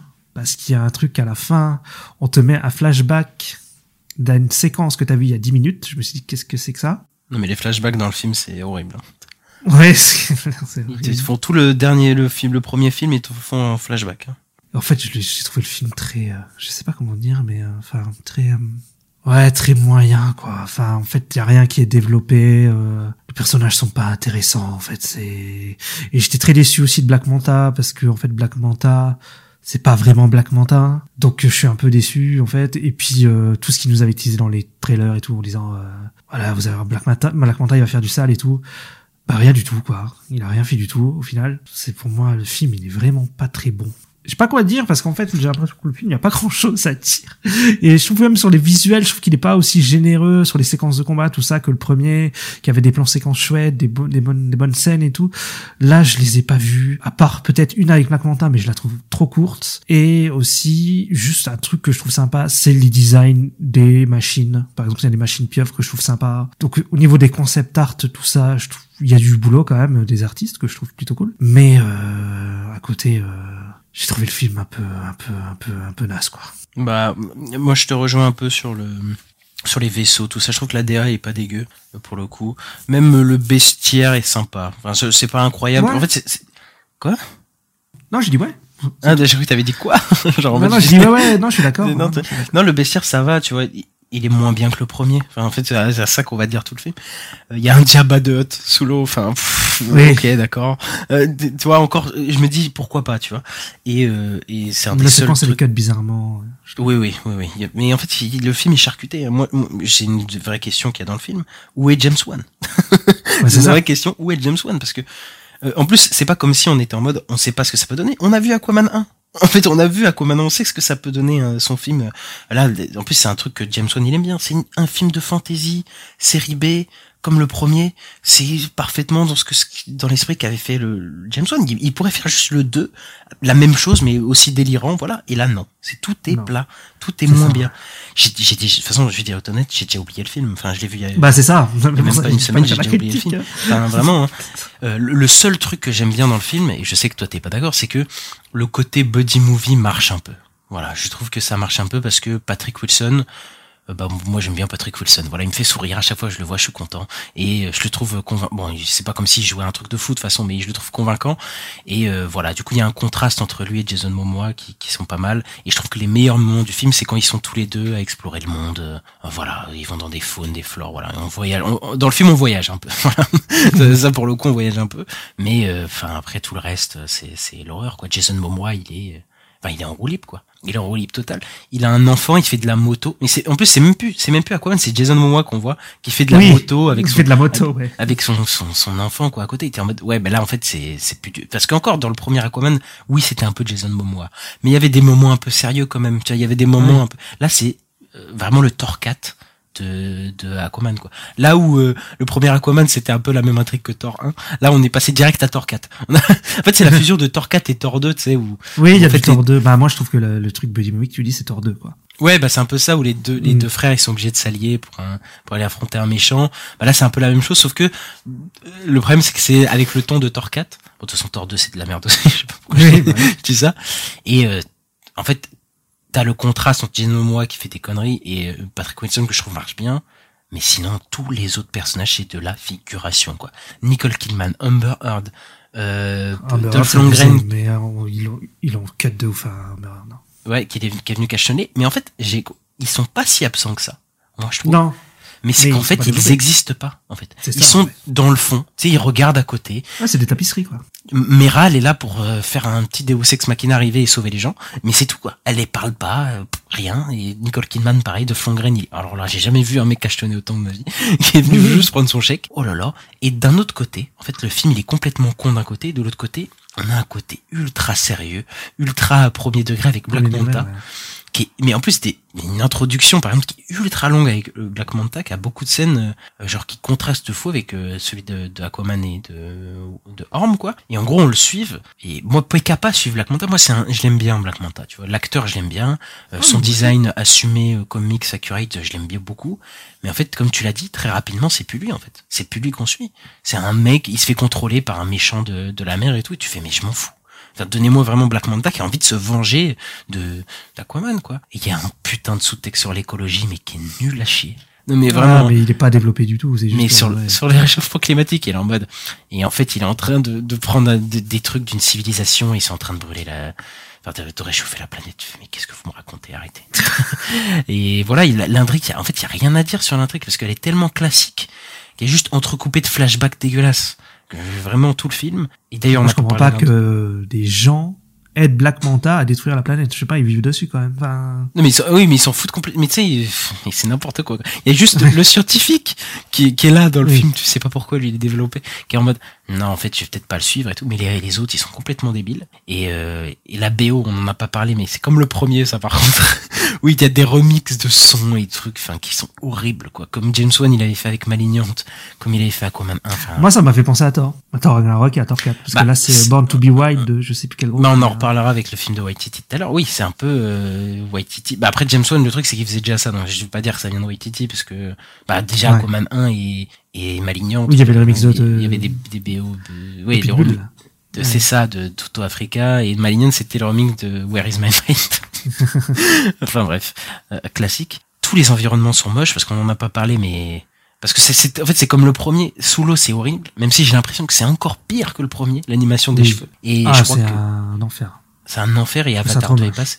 Avatar 2 est passé, c'est fini. Faut rentrer chez soi là. C'est, c'est, tu veux pas faire ça quoi. Et d'ailleurs tout le tout le film il se passe dans des environnements en fait qui existent pas. Enfin le monde extérieur n'existe pas. tu sais. Genre c'est toujours dans des environnements chelous là. Genre il y a pas de, de- le la monde. toute fin. Ouais, à part, à part la toute fin, oui, d'accord, mais ça c'est ridicule. Et en fait, on, jamais on voit la, des populations humaines ou des interactions avec ce Ah non. monde-là ou quoi. C'est toujours euh, dans des La endroits. population euh, Atlante, on la voit pas. hein. Même la population atlante, on voit, on voit, on voit rien, ils sont vraiment dans leur, euh, leur petit monde. Et les combats, les combats qui étaient, euh, bah, bah, ce qu'ils étaient hein, dans la Command 1, là, qui étaient euh, Ah, en c'est séquence ultra, euh, Mm. ultra, voilà, un peu sous Zack Snyder aussi, avec des ralentis et tout. Mais au moins, il y avait des envies, quoi. Là, il y a plus rien, plus de combat, euh, sans saveur. Il y a un combat qui est pas trop mal à la fin avec Black Manta. Et je suis mort parce que t'arrives au climax du film et tu te dis ah c'est là que ça commence. C'est là que ça va être bien. Et en fait non, le combat c'est un petit combat, hop c'est fini. Le méchant euh, one shot. je me je spoil un peu, mais voilà, genre, je m'en fous. Mais euh, voilà, le, le- le- c'est expédié comme jamais. Le, le film en fait il ne plonge jamais dans le délire qui était le premier. Là où le climax du premier était complètement fou avec plein de bestioles, euh, combats, enfin de sous l'eau, euh, Mm. à la Seigneur des Anneaux avec plein de rêves. Là, ça, ça c'est nul à chier. C'est vide, c'est chiant, il y a pas de fun. C'est l'impression de voir le premier sans l'épique, complètement dévitalisé par un, par le studio quoi. James Wan, c'est pas du tout son film. Enfin vraiment, moi je le sens, c'est pas son film du tout. Quoi. Oui, je pense aussi. Mais euh, il y a des effets aussi que j'aime pas trop. euh, Dans les flashbacks, à un moment, il y a des accélérations, là, je trouve ça trop moche. hein. Ah ouais, ouais. Et les ralentis que je trouve moches aussi. euh, c'est le genre de ralenti dégueulasse, là, où ça, ça, ça, ça descend en images par seconde, là. Je sais, pas comment dire, mais c'est des ralentis que j'aime pas. Euh, c'est- c'est, ouais, et puis j'ai pas trouvé ça très beau non plus. Et il y a aussi un truc, euh, il y a bien une scène, j'ai pas rêvé, où il appelle des poissons, là, et ils font exploser l'intérieur d'un, d'un sous-marin. Enfin, d'un vaisseau. euh. Tu sais quoi, je m'en souviens même pas. Je- je suis en Parce train que de ça, je me suis dit, non, mais le DCU, faut qu'ils arrêtent. Leurs super-héros, c'est des terroristes, quoi. Je sais même pas, je me souviens même pas. c'est un truc de fou. Euh, Il y avait un truc comme ça avec Wonder Woman dans Justice League aussi. C'est faut arrêter, quoi. Bah, De toute façon, je pense qu'on est content que ce soit fini. Voilà. Ouais, là, c'était en, ça sent que le DCU, il était en état de mort cérébrale, là, il fallait, fallait le débrancher. hein. Mais peu- après, je pense qu'aussi le truc qui fait que le film, en fait, on s'y attendait tous, je crois. On s'y attendait Oui. tous, du coup, on n'est pas surpris.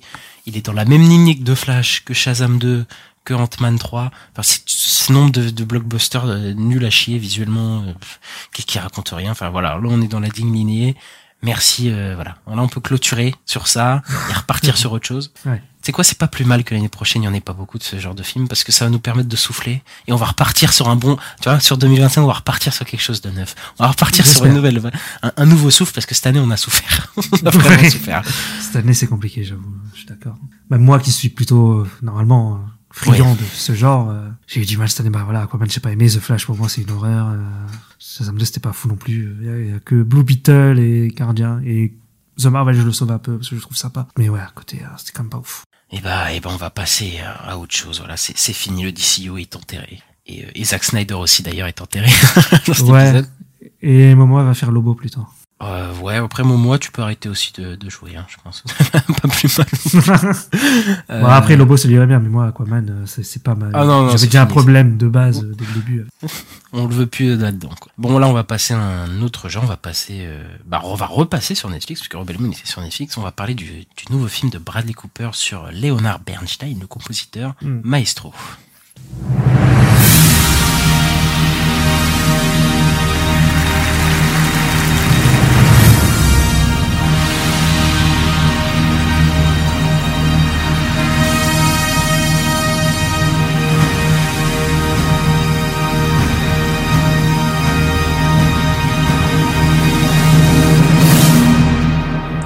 Film raconte, euh, le- c'est un biopic sur Leonard Bernstein, du coup, qui épouse euh, Felicia Montalegre, je sais pas dire son nom de famille, en 1951, et leur mariage qui va durer plusieurs années, et voilà, et malgré les relations homosexuelles du musicien, euh, on va voir comment ça a affecté leur couple, comment ils se sont rencontrés, voilà, on va voir leur vie euh, via le prisme du, de leur couple. Euh, donc c'est le retour de Bradley Cooper euh, derrière la caméra qui avait déjà fait Star is Born avec euh, Lady Gaga, qui était un film sympathique sans plus, moi j'avais trouvé, même si la première partie était vraiment sympathique. Moi. Ouais, c'est- c'est- ça se tenait quoi. Mais c'était un film voilà qui était moins ambitieux que celui-là. Il revient un film avec euh, quand même assez ambitieux, donc un biopic. Allez, c'est parti. euh, euh, J'ai trouvé des sources qui disaient à peu près 80 millions donc sur Netflix, qui est produit par euh, par Tonton Steven et Martin Scorsese. Euh, Steven Spielberg devait adapter, de, vou- voulait faire un film sur Leonard Bernstein. Il a finalement passé le relais du coup à Bradley Cooper. Bah, je vais commencer. Alors moi, je suis, je partais hyper bien moi dans le film en fait et euh, j'ai en fait j'ai des problèmes avec le film je reviendrai euh, j'ai pas euh, détesté le film mais je n'ai je vais pas dire que c'était un super bon film non plus parce qu'il y a quelques problèmes alors je trouve que visuellement c'est un film qui a quand même des idées de partout surtout dans sa première partie euh, et je trouve que il en fait un peu trop peut-être aussi parce que je pense Moi, que c'est ça mon problème avec le film. Moi, je trouve que c'est un ego trip euh, de Bradley Cooper, quoi. Bah, en fait, je suis pas d'accord aussi avec ça. En fait, je, je, je vois que en tant que réalisateur, tu vois, en tant qu'acteur, je trouve pas. En tant que réalisateur, oui. Mais je, je vais revenir. Euh, en tant que réal, je sens qu'il veut montrer que c'est un réalisateur qui sait faire des trucs. Et euh, même, si je sens ça, je dois avouer quand même que la première partie, elle est assez virtuose quand même. Genre, euh, je trouve que le film est quand même vraiment bien réalisé. Il y a des vraies idées. On a un noir et blanc qui est très joli au début. Bon, après, on, on va dans la couleur quand on, on a un genre de retour à la réalité, pour pas en dire trop, euh, une deuxième partie du métrage. On a des changements de ratio, un format euh, 1.33, donc 4 tiers. euh, que ça me rappelle beaucoup Blonde dans cet esprit-là où on avait, euh, je sais pas si tu l'avais vu le biopic sur ma, Non, Marilyn. Monroe, où il y avait énormément de changements de couleur, donc passer du noir et blanc à la couleur, des changements de, de format, et ça me rappelle un peu ça. J'avais, je préfère Blonde, je sais que Blonde est assez décrit, mais je préfère Blonde à ce niveau-là. Mais je trouve qu'il y a une très bonne première partie qui est euh, plus centrée sur Leonard Bernstein, Quand c'est en noir et blanc, quoi. c'est ça, quand c'est en noir et blanc, il se lâche vraiment visuellement. On a des transitions de folie, des plans séquences de Ouais, folie, on a des transitions cool, ouais, vrai. euh, des, des cadres hyper bien travaillés. Euh, Il y, a, il y a franchement beaucoup d'effets de cinéma. Et, euh, et moi, franchement, ça m'a séduit parce qu'il y a un effet euh, comédie musicale. Donc, on sait Leonard Bernstein qui a composé pour des films, notamment West Side Story. Et il y a vraiment un côté comédie musicale euh, assez virtuose au début du film, sur le début de leur amour. Et je trouve que ça marche super bien. Et d'ailleurs, le film est tourné en pellicule. J'aurais aimé le voir en salle. J'ai vraiment le seum parce que ça avait l'air de- d'en jeter vraiment. euh, Oui, quoi. D'accord, ok, c'est pour ça que t'as du grain. C'est pas du faux grain. Non, c'est pas du faux grain. C'est vraiment tourné en pellicule. Ah, ok, moi j'ai cru que c'était du faux. Sauf qu'on l'a vu, enfin moi je l'ai vu sur ma télé euh, avec euh, Netflix qui est euh, qui baisse la qualité. euh, enfin bref, c'est un autre débat. Et, euh, et voilà, il y a une scène d'ailleurs dans, le- dans la première partie que je parle du côté économie musicale, il y a une scène de danse qui est géniale en fait parce qu'il va résumer en fait tout le film, euh, qui va qui qui qui va. euh, en fait, on est- moi, cette scène. en fait, on a une scène de danse où les personnages, en fait, ça part dans un délire comédie musicale, où les personnages, du coup, montrent un peu leur amour, et en fait, Mm. euh, on a euh, des personnages euh, masculins qui vont, au moment où ils vont s'embrasser, entre guillemets, empêcher le personnage de Bradley Cooper de embrasser sa femme, et puis à la fin, ils vont finir par euh, s'embrasser dans ces comédies musicales. Et en fait, c'est un peu le résumé du film que euh, ces relations euh, homosexuelles vont un peu être un obstacle à leur euh, vie de couple, mais qu'au final, euh, il y a quand même, c'est pas tout, tout n'est pas tout noir ou tout blanc. Je, je vais en parler dans la deuxième partie. Et je trouve que c'était une bonne idée de, de mise en scène de montrer ça comme ça. J'adore l'utilisation de la musique qu'il fait aussi parce qu'il utilise les vrais, les morceaux que Leonard Bernstein avait composés bah, tout au long de sa carrière. hein. Donc on a les musiques, notamment la musique de West Side Story qui commence avec les euh, claquements de doigts que je ne vais absolument pas fredonner, mais qui est très connu. Et en fait, il l'utilise pas du tout pour utiliser les mêmes effets que dans le film de West Side, de West Side Story. Par exemple, là, il utilise euh, la musique pour faire un effet dramatique, en fait, Alors que dans le- le- les films dans lesquels ils étaient utilisés, c'était pas du tout ça. C'est une manière un peu de déromantiser le personnage, quoi, en fait, de détourner leur but principal. Et je trouve ça vraiment intéressant euh, dans cette utilisation-là. Et j'aurais vraiment adoré le film s'il était vraiment euh, sur cette note euh, complètement. Sauf qu'il y a la deuxième partie. Et alors la deuxième partie en couleur, j'ai eu beaucoup de mal. Franchement, je suis un peu ennuyé. Enfin, même vraiment ennuyé, quoi, pour le coup. Bah, parce que la mise en scène est plus sobre euh, dans cette deuxième partie, mais c'est normal parce qu'elle s'adapte au, au récit, hein, et c'est normal. Et elle se concentre plus sur sa femme, d'ailleurs. Et, euh, et le moment où, entre guillemets, le couple euh, va dérailler. Et en fait, euh, c'est- cette histoire, parce qu'en fait, il n'y a pas de spoil, j'allais dire, je vais pas spoiler, mais en fait, il n'y a pas de spoil dans cette histoire, c'est un biopic, quoi. euh, ouais. Et euh, en fait, elle accepte entre guillemets l'homosexualité de, de Leonard Bernstein pour leur mariage parce qu'ils s'aiment beaucoup et tout. Et donc voilà, ça se faisait beaucoup à l'époque, hein, à ces époques-là où les hétérosexuels avouaient pas forcément leur homosexualité parce que bah, c'était très mal vu, tout simplement. Et c'est encore euh, le cas aujourd'hui. hein. c'est encore le cas, mais je veux dire, euh, euh, il y avait à l'époque, on, on- il y c'était pire. Oui, c'était pire et c'était Ouais. commun de se- que des homosexuels se marient avec des femmes pour faire genre euh, Ouais, et entre guillemets en douce euh, être homosexuel. Et sa femme a accepté son homosexualité de base. Elle a dit euh, que qu'elle était ok avec ça. Sauf que rapidement, euh, la, le fait de le voir avec d'autres hommes, je pense que elle ne malheureusement va va pas le supporter et ça va créer euh, des, des conflits. Et c'est ça qu'on va suite suivre. Et je suis heureux que le film sort du biopic classique parce que moi je m'attendais à ce que ça retrace euh, Leonard Bernstein. Alors c'était un mec qui a ça, puis après il a composé ça. Et moi ça ça m'ennuie dans les biopics. Et en fait ça se concentre que sur la relation sur sa femme. Donc c'est son homosexualité comme j'ai dit qui était explorée. Mais au final euh, je trouve que pas tant que ça en fait. Je trouve que le film il te, euh, dit qu'en fait qu'une personne c'est pas qu'une chose à la fois mais plusieurs. Donc en fait c'est un chef d'orchestre, compositeur euh, qui peut être amoureux de sa femme mais en même temps est homosexuel et ça va créer des problèmes. Mais en fait ça se focalise que sur un seul aspect, donc euh, les infidélités, mais c'est pas des infidélités puisque voilà sa femme le savait, mais en gros c'est comme ça que je l'ai défini, et d'une seule chose de leur couple en fait. Et donc pourquoi pas en vrai? Pourquoi pas s'in- s'interroger sur une seule partie, sur un seul truc d'un- d'une personne, mais en fait c'est pas, c'est intéressant pour le coup. Et je trouve ça, ça plonge clairement pas dedans quoi. En fait, j'ai l'impression que ce film, ce- ça, ça pourrait ne pas être Leonard Bernstein, ça changerait rien. je, je sais pas euh, Mm. si tu vois ce que je veux dire, mais en fait le fait que ce soit Leonard Bernstein dans cette deuxième partie, ça changerait. En fait, ça aurait pu être euh, un autre artiste euh, qui avait Oui, un oui. problème avec son homosexualité quoi. En fait, on surveille sa carrière musicale, euh, donc donc on voit pas vraiment le génie. Euh, Il y a aussi un fait que le fait qu'il soit juif qui est un peu abordé au début de la deuxième partie, mais en fait on s'en fout. C'est pas enfin c'est pas abordé dans le film. Euh, et c'est pour ça que je, je suis pas d'accord pour dire qu'il en fait trop en tant qu'acteur. C'est qu'en fait le personnage il est Enfin, le film est pas du tout centré sur lui, quoi. À partir de la deuxième partie. En fait, il, peut pas en faire trop puisque c'est pas centré sur lui. Du coup, euh, et d'ailleurs, c'est c'est un peu le problème, c'est que je me sens un peu éloigné de ce personnage en fait. J'ai clairement de l'empathie pour sa femme, qui est le personnage le plus développé, et lui, je suis un peu en retrait de lui, tu vois. D'ailleurs, euh, Karen Mulligan, je trouve qu'elle joue euh, super bien. Hein. Je vais sûrement avoir un, un, un- une nomination ou un truc comme ça. Euh, Je trouve son make-up aussi qui est super bien fait parce que je crée, j'aime pas trop les, enfin, ça me dérange pas parfois, mais des fois le make-up quand il se voit trop, voilà, c'est un peu chiant. Mais là, euh, je, trouve que ça marche plutôt bien, mais sur son personnage, j'ai l'impression que tout est survolé, même ses infidélités. Donc il reste quoi dans le film? Il reste quelques scènes euh, dans la deuxième partie, la scène de concert qui est magnifique en plan séquence, là où on voit son talent et tout, mais en fait qui est même un peu inutile parce que je trouve qu'elle contraste en fait avec euh, l'approche du film qui est en fait de de, de, de s'intéresser à son à son mariage défaillant entre guillemets. Et là on a cette scène là où tout d'un coup on te montre son, son son talent mais ça sort de nulle part quoi. Le film s'intéresse pas du tout à ça. Il reste quelques scènes fortes ou qui sont hyper bien réalisées. Je pense un moment avec sa femme dans un lit où juste on a une caméra qui est posée et qui les, les suit. Et c'est un vraiment moment hyper touchant. On a un moment aussi avec sa fille euh, où sa fille euh, s'interroge sur son homosexualité. En fait, elle sait pas s'il est homosexuel ou pas, et elle va lui poser la question, et elle, et ça, il va lui donner une réponse, et la réponse de sa fille, elle est déchirante parce que, euh, sur ce qu'elle dit euh, de, de cette époque-là. Mais ouais, voilà, je trouve que en fait le film développe pas grand-chose en fait dans sa deuxième partie finalement, et c'est assez euh, ennuyeux quoi.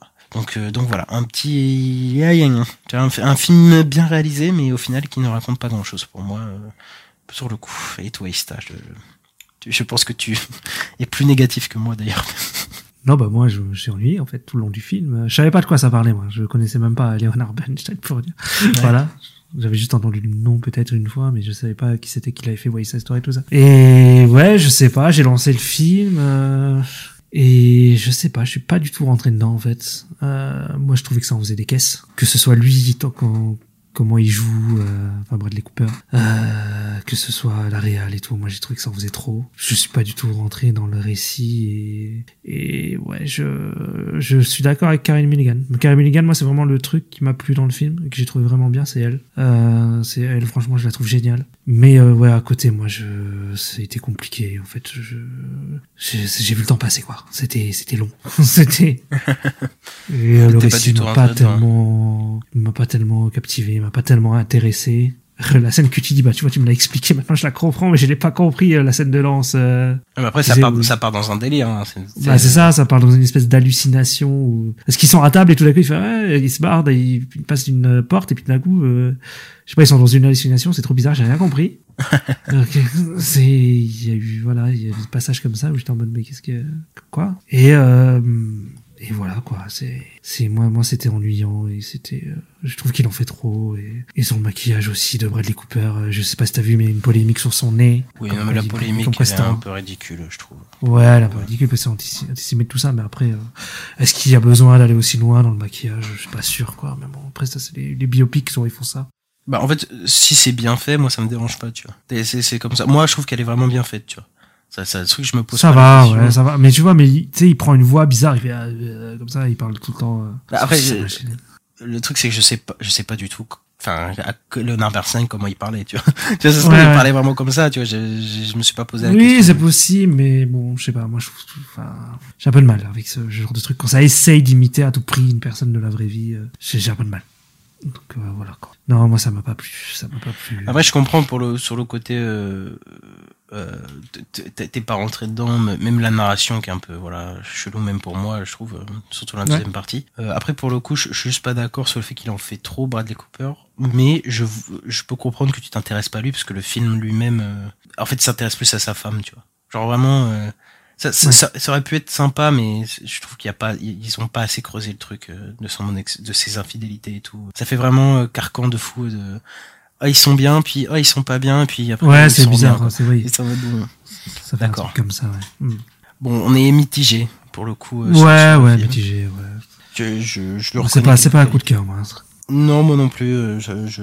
En fait, je, je suis- mm, voilà, tu vois, je trouve sans plus, tu vois, sans plus. Ouais. euh, juste, je trouve qu'il est vraiment bien emballé. Du coup, je, je- c'est vraiment ça qui m'a plu dans le film. Et sinon, sinon ça m'a pas, ça m'a pas. Non, mais c'est vrai qu'il est, il est plutôt joli. euh, Ouais, surtout sa première partie, je suis d'accord. Et puis Ouais. après, je trouve aussi que bon, le, au niveau des sauts dans le temps, euh, moi, j'ai, j'ai pas trop, enfin, je trouve que c'est pas clair. Je- Il y a beaucoup de films qui font ça maintenant, qui mettent pas les dates et tout. Moi, j'aimerais bien qu'on me les mette, euh, parce que c'est, c'est un peu chiant des fois.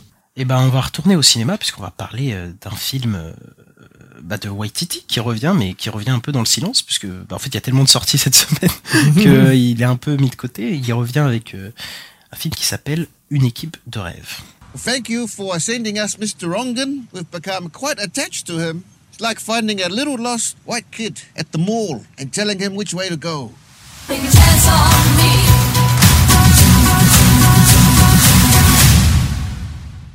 Inspiré d'une histoire vraie, une équipe de rêve revient sur l'histoire de l'équipe de football des Samoa américaines qui subit en 2001 la pire défaite de l'histoire de la Coupe du Monde, battue 31 à 0 par l'Australie. À l'approche des matchs de qualification de la Coupe du Monde 2014, l'équipe recrute un entraîneur franc-tireur et tombé en disgrâce pour les aider à peut-être changer leur destin. C'est ça, le retour de Waititi. C'est marrant parce que cette histoire de 31-0, euh, quand, je, m'intéressais plus au foot à l'époque, euh, c'était un truc que tout le monde savait. euh, Ah ouais, Ouais, Ok. ouais, la, la pire, la pire défaite de tous les temps. Enfin, une des pires défaites de l'histoire de la. de- de- C'est un truc, tu sais, qui tournait, on savait. Et, euh, et le film se base sur des vrais, euh, bah, sur une histoire vraie, sur un vrai reportage. Je crois qu'il y a eu aussi euh, sur eux. euh, sur Ah bah d'accord, je sais pas. Ok. Et euh, toute l'histoire est vraie. Hein, le, le fait Ouais. qu'un coach est allé là-bas. euh, On bon, après, il y a des trucs. film. voilà. Ouais, voilà. Après, on a des images d'archives, donc ça, ça, c'est intéressant. Euh, T'aimes bien Taika, toi? Ouais, ça va. Bah, moi, Vampire en toute intimité, ça m'a fait rire. Euh, Red Thor Ragnarok, je considère que c'est le meilleur Thor. Donc, euh, ouais, euh, Taika, généralement, je trouve pas ça dégueu. Je trouve pas ça dégueu. Et ce, ce film, est-ce qu'il t'a convaincu? J'ai trouvé ok. J'ai trouvé ok. Je trouve que, en fait, en fait, il y a rien de spécial dans la réalisation. C'est, euh, en fait, je trouve que c'est un peu euh, le film du dimanche après-midi sur TF1. Il y a un côté comme ça. euh, Voilà, balle perdue. Ouais, mais je- après ça veut pas dire que c'est un mauvais film, c'est juste que en fait ça se regarde. Il y a des, il y a quelques trucs qui m'ont fait rire, tu vois, genre le, le mec de la police qui fait la sirène euh, au Takiwaki qui fait comme ça, ça me fait rire, tu vois. C'est, c'est des, des trucs à la con et je trouve qu'il y a un personnage qui est super dans le film, c'est le personnage de, euh, je crois qu'elle s'appelle Jay Lee, euh, c'est le personnage trans. euh, Oui, oui, oui. qui est un super personnage vraiment je trouve dans le film et après je trouve que c'est un film de voilà tu- comme tous les films de sport qu'on a où voilà il y a un objectif euh, qui paraît impossible et à la fin il l'atteigne quoi donc c'est euh, Ouais, bah c'est un peu ce genre de film euh, qu'on a déjà vu mille fois, quoi. euh, c'est ça Donc on a un mec qui se retrouve à... Tu sais, mais j'ai l'impression que j'ai déjà vu ce film. Tu sais, Je sais Oui. pas, mais j'ai pas d'exemple, tu sais, d'un mec qui se retrouve dans une équipe de merde et au final ils arrivent à faire un truc. Après, ce qui est intéressant, c'est que leur c'est pas... Oui, oui, bah oui, ouais. En fait, c'est oui. En fait, c'est des trucs comme ça qu'on a vu 50 fois. Où un mec, se, voilà, il se retrouve dans cette équipe. Et après, ce qui est marrant, c'est que leur but, c'est pas de gagner, c'est de mettre un but. c'est ça qui est marrant. Mais euh, parce que je crois que Waititi, il aime bien aussi les losers, un peu, euh, voilà quoi. Oui, bien sûr. Il aime bien ce, ce, genre de personnage, quoi. Il y a ces, il y a ces obsessions, il y a les losers, et puis aussi, euh, il y a un enfant qui est un peu tout le temps avec Michael Fassbender. Et lui, je sais qu'il est dans tous ces films, les enfants, ils ont souvent un rôle important, donc, euh, c'est genre, des... genre Torquat. Oui, par exemple. Bah, pour ça, euh, c'est complètement un film de Waititi. Hein. Mais euh, ouais, même les films qu'il avait fait avant, euh, je sais que et Jojo Rabbit, hein, donc euh, je suis un, un enfant. C'est ça, ouais. Bah moi, je suis, je suis un peu comme toi sur le film. euh, Enfin, enfin, je sais pas si je suis plus sévère ou voilà, mais en fait, c'est tellement un film que j'ai déjà vu 50 000 fois ou quoi que j'ai pas grand chose à dire. C'est pas nul, c'est pas bien. C'est juste que t'as déjà vu ça 100 fois, quoi. Ouais, c'est ça. Donc euh, bon, voilà, c'est c'est c'est pas horrible, c'est pas super. mais mais il y a le parcours du personnage principal de, de Michael Fassbender dont, dont on n'a pas parlé. En gros, voilà, qui est euh, qui a un problème avec lui-même et qui va retrouver une genre une nouvelle spiritualité, une nouvelle famille, tu avec ces gens-là et ça va l'aider à aller mieux en même temps que qu'il est de cette équipe. C'est déjà vu 50 fois. Et, par contre, Michael Fassbender, je trouve pas qu'il joue très bien. Là, pour le coup, Non, je suis d'accord. euh, il est là pour le chèque, mais un truc de malade, quoi. mais ce qui est marrant, parce que les autres, ils jouent plutôt bien. Genre, toute l'équipe, euh, parce que c'est pas des acteurs euh, très renommés et tout, quoi. Ils jouent tous bien, euh, je trouve. Et, et lui, il est vraiment euh, à côté, quoi. Voilà, après, on retrouve euh, un peu l'humour loufoque de Waititi, qui est très présent dans le film, mais je, je le trouve moins drôle que dans ses autres films. Bah, je trouve, je trouve que le film, il se retient un peu. Enfin, Oui. il est moins, ouais. Et moi, je pensais que ça allait aller plus- loin dans le délire et ça va pas. Après, c'est peut-être le fait que ce soit une histoire vraie qui le, qui le bloque Oui. aussi. euh. C'est possible. Parce que bon, ça se moque pas mal de la culture de là-bas aussi, quand même, à certains moments déjà, donc bon, Mhm. faut pas tomber dans tu sais, le, le fait de se foutre de la gueule de la culture des autres, mais bon, bref. Ouais. Euh, D'ailleurs, c'était sympa un peu de voir la culture samoa. oui, oui, ça, parce que c'est, pas des trucs qu'on voit souvent, surtout au cinéma américain. euh, voilà, ça. c'est, Mm. sympathique. Je pense, bah, c'était ça aussi qu'il avait dit, que je crois qu'il voulait mettre en- enfin, un petit hommage à ces, à ces, à ces populations-là, Mm. quoi.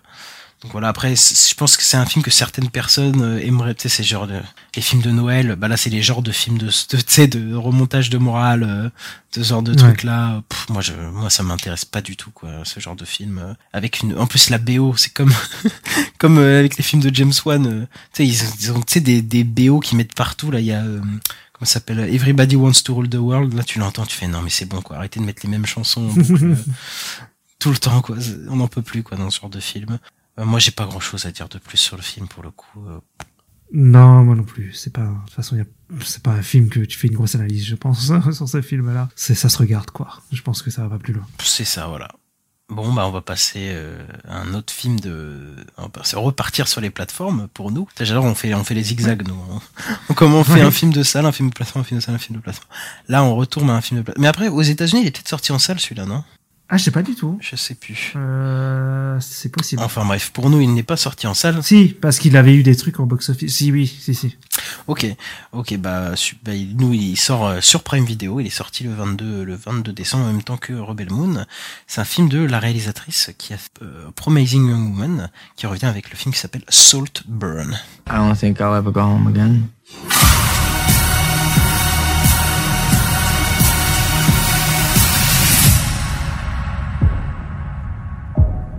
L'étudiant Olivier Quick, qui peine à trouver sa place à l'université d'Oxford, se retrouve entraîné dans le monde du charmant et aristocratique Félix Catton, qui l'invite à Saltburn, le vaste domaine de la famille excentrique, pour un été qu'il n'oubliera pas de sitôt. Voilà, tel est le nouveau film de la réalisatrice Emerald Fnau, qui était, euh, qui avait fait Promising Woman que j'ai pas vu. Tu l'avais vu, toi?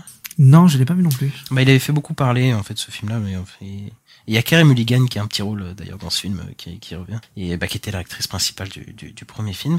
Elle revient avec un film, euh, un genre de thriller, euh, psychologique, quoi, euh, qui est, que, Je sais pas trop comment. Ouais, tu dirais ça. Je sais pas trop comment le. bah, Là, c'est ce hein. c'est un des sujets que j'aborderai parce qu'il y a un peu de comédie, mais en même temps c'est un thriller Oui. psychologique, en même temps c'est un genre de, de caricature. Enfin bref, Je- je- tu, veux commencer?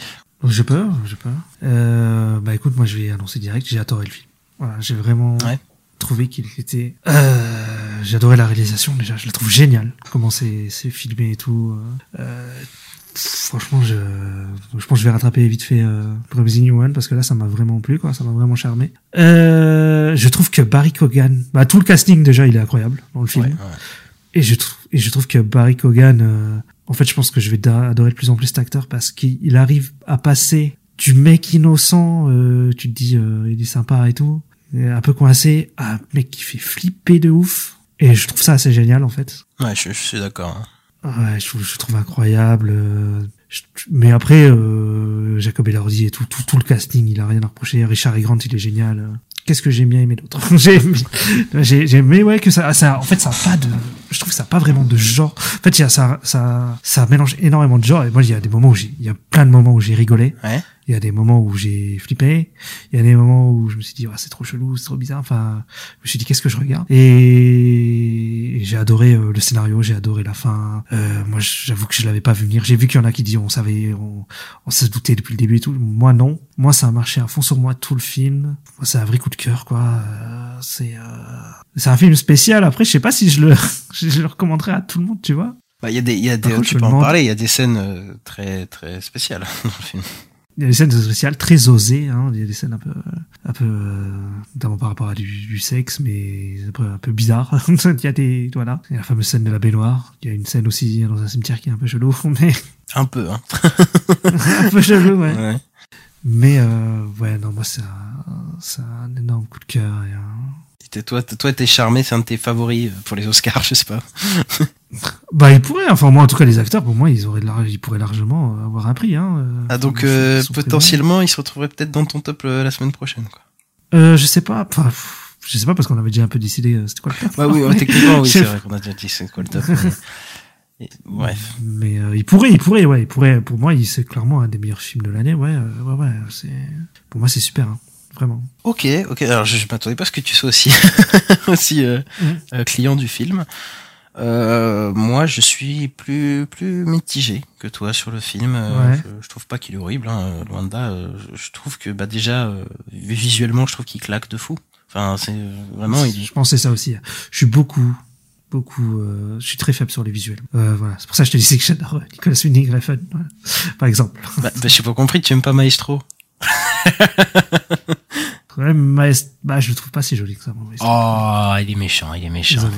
Non, mais euh, Soulburn, voilà. il- je, je, bah déjà, on- ce qui frappe, c'est que on est euh, sur un, un, un format 1.33, du coup le 4 tiers, hein, et, Mm. euh, et ça marche très très bien parce que c'est euh, un format en fait qui étrique euh, l'action et qui enferme les personnages jusqu'à euh, jusqu'à l'étouffement et c'est approprié hein, à ce que à ce que raconte le film hein, pour le coup. Hein. Ouais. Et euh, franchement, et, et le film, il joue beaucoup sur les reflets, les contrastes, la lumière. Et enfin, de toute façon, toute l'esthétique du film, franchement, elle est sublime. C'est euh, la faute. Ah, mais franchement, il y a une scène à la fin où quand il ferme les rideaux, ça devient tout rouge et tout. Je trouve ça Ouais, génial. ouais, ouais. Il y, a- il y a un moment où il y a un personnage qui regarde, bah, le personnage de Keoghan qui regarde par la fenêtre et il y a un genre de, de reflet. Mais ça dit, enfin, ça Mhm. dit tout du personnage, hein. Et on, on le voit en gros en double et c'est mais magnifique. Et euh, c'était, euh, il me semble celui qui était à la photo de des films de, de Chazelle, euh, euh, des, des trois derniers films de Chazelle, il me semble. Du coup, euh, Babylone, La La Land, tout ça. Donc voilà, et la photographie, elle est superbe. On a, on a un- bah, une vibe film d'été complètement euh, dans le film qui est qui a, qui a une très belle lumière quoi. Et moi je trouve que ça marche super bien. Les, les décors sublimes du château euh, enfin voilà euh, franchement visuellement euh, mo- moi même si euh, le film tu l'aimes pas tu, en fait tu t'aimes bien le regarder quand même quoi. Parce que chaque plan euh, Ouais, est ouais. vraiment super quoi. C'est un film qui parle de euh, parce qu'on parle de thriller psychologique et tout mais mais pour c'est un voilà il y a un mec qui va se vouloir qui se fait inviter dans un domaine euh, et qui se retrouve entraîné dans un monde euh, voilà aristocratique. Et en fait c'est un film qui parle de, lutte- de lutte de classe sociale enfin, de- en, en général quoi. Ça pour montrer entre Est-ce guillemets que c'est un film euh, manger des riches c'est un peu ça ouais euh, que, entre guillemets où le ou qui va dénoncer euh, l'indifférence des, des riches voilà et euh, le dernier point positif que je veux dire c'est l'acting Barry Keoghan je suis d'accord il est vraiment envoûtant ce mec là il arrive à être pathétique effrayant euh, drôle euh, malaisant euh, enfin il peut tout jouer en fait ce mec je pense euh, vraiment Barry Keoghan je- c'est un petit un petit à suivre voilà. Un- enfin un petit il est pas si petit mais hein, c'est un mec à suivre. Et euh, moi j'ai beaucoup euh, plus de retenue et de problèmes avec le scénario par exemple Euh, Mhm. parce que j'ai déjà j'ai l'impression que le film le fait qu'il il joue sur plusieurs tons mais justement je trouve que c'est mal géré pour le coup je trouve que euh, il n'arrive pas à choisir son ton, soit sérieux, soit grotesque. Et, euh, et en fait, on a les deux tons différents dans le film. Et je trouve que du coup, la, la comédie, moi, elle a pas marché vraiment dans le film. Ah ouais, ah, moi j'ai rigolé à nouveau. Parce que je trouve que, en fait, ça se prend trop au sérieux pour être drôle. Et en même temps, Mais non, il y a des moments trop drôles. bah moi, j'ai, en tout cas, j'ai, j'ai- ça m'a pas, ça m'a pas vraiment fait rire. Euh, Il y a un côté, euh, mais, en fait, il y a un côté grotesque qui est à la fois assumé, mais en même temps un côté sérieux aussi, qui est hyper assumé. Donc, euh, je- enfin, en tout cas, moi, c'est un décalage qui m'a pas du tout, euh, qui m'a pas du tout parlé. Et il y a, y a, j'ai un problème de dans cette histoire, c'est que j'y crois pas du tout, moi, cette histoire. j'y crois pas du tout. En fait, j'ai- du mal à croire à plein de choses. Genre, euh, déjà première chose, t'as le son ami loser au début. J'y crois pas deux secondes à ce mec-là. genre, euh, il est tellement caricatural Ah oui. et tout, j'y crois pas deux secondes. ouais, ouais. J'ai du mal à croire au duo Barry Keoghan Jacob Elordi. Euh, pas, pas leur alchimie ou quoi, mais j'ai du mal à croire que Jacob Elordi euh, soit fasciné par ce mec euh, au point de l'inviter et tout, alors que, enfin, il peut parler à n'importe qui. Je, je- j'ai très, beaucoup de mal à voir ça, et euh, j'ai du mal à croire à toute cette histoire. Enfin, il y a des retournements de situation et des décisions de la famille que à Jacob Elordi, par exemple, que j'ai à chaque fois je me dis mais, mais, enfin non, pourquoi ils réagissent comme ça, ça n'a aucun sens, tu vois. Donc j'ai un peu de mal à ce niveau-là. Euh, par contre, il y a des très bonnes scènes de malaise. Je trouve que ça, ça, par contre, les scènes de malaise, ça vient les gérer. Il y a un moment où Barry Keoghan, il fait, il, il- il demande des œufs sur le plat. Et les œufs sur le plat, ils arrivent. Il est en mode, non, mais en fait, je les aime pas comme ça. Il est malaisé de demander ça. T'as une scène de karaoké où il y a un personnage qui essaie d'humilier un autre. Ça marche bien. Le, le, les, le malaise marche super bien. Ça, pour le coup, je, je, j'ai rien à dire. Les scènes euh, gênantes. Alors pour moi, ils m'ont, enfin, les, les scènes. euh, il y a des scènes sexuelles un peu dégueulasses dans le film. Moi, m'ont un peu dérangé. Elles m'ont un peu dérangé dans le sens où je sens le côté faussement subversif Oui. qui essaye d'être euh, bah, subversif quoi avec euh, Derek Hogan qui va lécher enfin lécher une baignoire euh, voilà faire, faire boire euh, le- les sangs de règles à quelqu'un enfin, et tout et je, je sens le film qui essaye de en fait, qui veut être dégueulasse et qui veut montrer le côté dégueulasse et ça me sort un peu du truc quoi. Donc euh, voilà.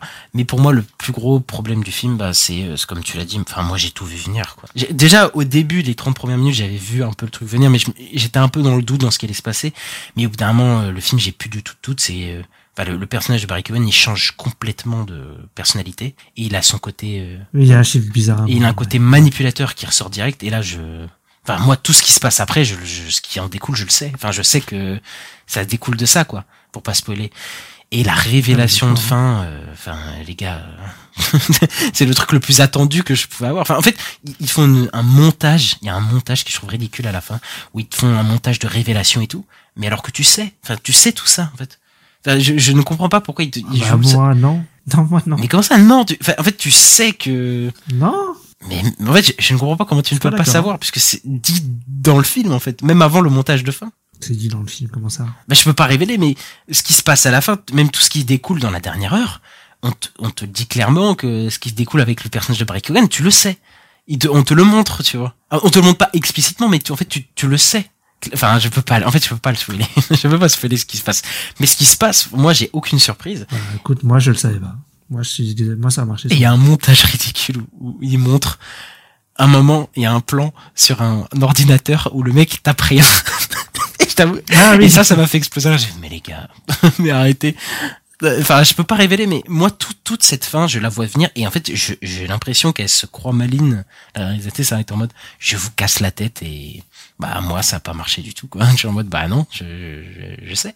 Et en fait, je pense que s'il y avait pas eu ce montage-là, je me serais peut-être dit que en fait bah en fait c'était normal quoi et qu'on avait tout compris que de- depuis un moment tu vois mais en fait le fait qu'elle monte ça ça veut dire que je me dis qu'elle se pense que tout ce qui s'est passé avant c'était trop subtil et tout et que mais apparemment ça a marché euh, sur toi donc euh, donc voilà ça a marché sur Bah, moi, j'ai pas compris sur Maestro, tu vois. Moi, j'ai besoin de trucs comme ça. non mais ça n'a rien à voir avec Maestro Si, non si, mais c'est pas la même chose Maestro c'est un truc ça part dans ça part vraiment dans un délire euh, euh, musical avec un truc un peu enchanté Bah, tu voilà. Donc, moi, il me faut un truc euh, qui. Oui, mais je veux dire, le film, euh, ce film-là, Burn, il part pas dans un délire fou, tu vois. Même s'il y a des personnages un peu grotesques ou quoi, euh, tu, ce que tu vois à l'image, tu le comprends. C'est pas, il y a pas de moment dans le film où tu fais, oula, il y a une co- truc comédie musicale. Là, qu'est-ce qui se passe là On part dans un monde enchanté euh, ou, quoi Tu vois, là, là, tout ce que tu vois à l'image, tu, tu le comprends, je trouve. Bon après, euh, f- voilà, moi j'ai pas été surpris. euh, Je, dites-nous, euh, dites-nous si vous avez été surpris les gens. Mais moi, je, je, je voilà, j'étais un peu, sur, je suis un peu sorti du film. Bizarrement, T'as vu trop de films, c'est. j'ai pas vu, t'as vu plus de films, t'as vu autant de films que moi, moi. Non, non. Si, si, si, si. non, non. Bref, euh, moi j'ai pas été enchanté niveau scén- scénaristiquement. Après, euh, franchement, je trouve que le film il vaut le coup pour euh, juste la, la photographie. euh, Il y a des scènes en plan séquence. euh, euh, Il y a une scène à la fin de danse que- qui marche très bien, je trouve. Euh, Il y a, y a parce qu'il y a des scènes de danse. Bon voilà, des fois c'est un peu, bah c'est un peu caricatural, mais là c'est très bien fait. Euh, moi je trouve que ça, les acteurs ils sont géniaux, surtout par Ricky Hogan. Je- Pour le, pour ça, le film vaut le coup. Mais scénaristiquement, je trouve que le film euh, dans sa deuxième partie il tombe un peu, tombe un peu à plat malheureusement. Et voilà. Euh, mais après, Ista il a adoré. Oui. Non, moi, c'est ouais, c'est un coup de cœur. C'est un coup de cœur. Ouais. Oui. Oui, mais je, je, je- Quoi Ah, j'ai cru que tu te moquais. Non, non, mais, euh, jamais. non, mais ça fait du bien qu'il y ait au moins un bon film là dans toute cette euh, sélection parce que voilà. Ah. c'est vrai que c'est peut-être le meilleur film qu'on a, qu'il en a parlé, quoi. Bon, après, mon maestro, je déteste pas. Mais... Et ben voilà, d'ailleurs, c'est fini pour les films cette semaine, puisqu'on Oui. va s'envoler euh, vers les séries et on va parler d'une nouvelle série dont on va parler sûrement chaque semaine. Euh, c'est la nouvelle série euh, Percy Jackson et les Olympiens. Maybe I won't even need a sword.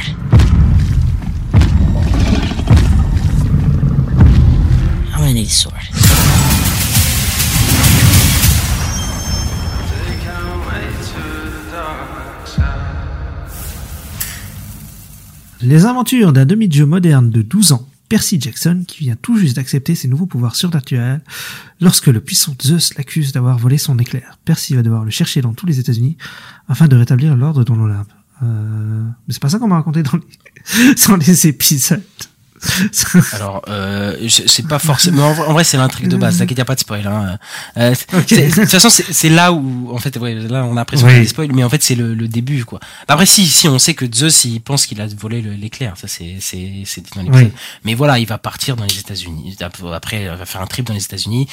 On a vu que les deux premiers épisodes. Ouais, que. Euh, bon voilà, c'est une adaptation de- d'un truc de fantasy, de jeunesse, euh, Percy qui avait beaucoup marché. Il y a eu une première adaptation avec Logan Lerman, Alexandra Daddario. euh, euh, enfin, il y a eu deux films d'ailleurs qui étaient euh, qui étaient très moyens, il me semble. Moi, moi, je les ai- tu sais, ils font un peu partie de mon enfance, adolescence, donc ça va, je, je les déteste pas. Mais euh, voilà, là, on a une visée clairement d'un d'un public jeune. Bon, l'adaptation au film aussi, c'était un, un public jeune, mais c'était des adolescents et même qui étaient joués par des adultes, tu vois. Là, ils ont vraiment assumé le côté, euh, et ça que j'aime bien dans, dans Percy, dans ce film-là, qui a un côté euh, public jeune, quoi, visé, quoi. Oui, complètement, parce qu'ils ont. bah, je crois que dans l'histoire, Percy Jackson a 12 ans et l'acteur avait vraiment 12 ans au moment de tourner, donc. C'est euh, ça, ils ont vraiment respecté. Bah là, bah là, on suit vraiment des enfants, quoi. C'est très, et il y a il y a un côté enfantin très assumé dans la série.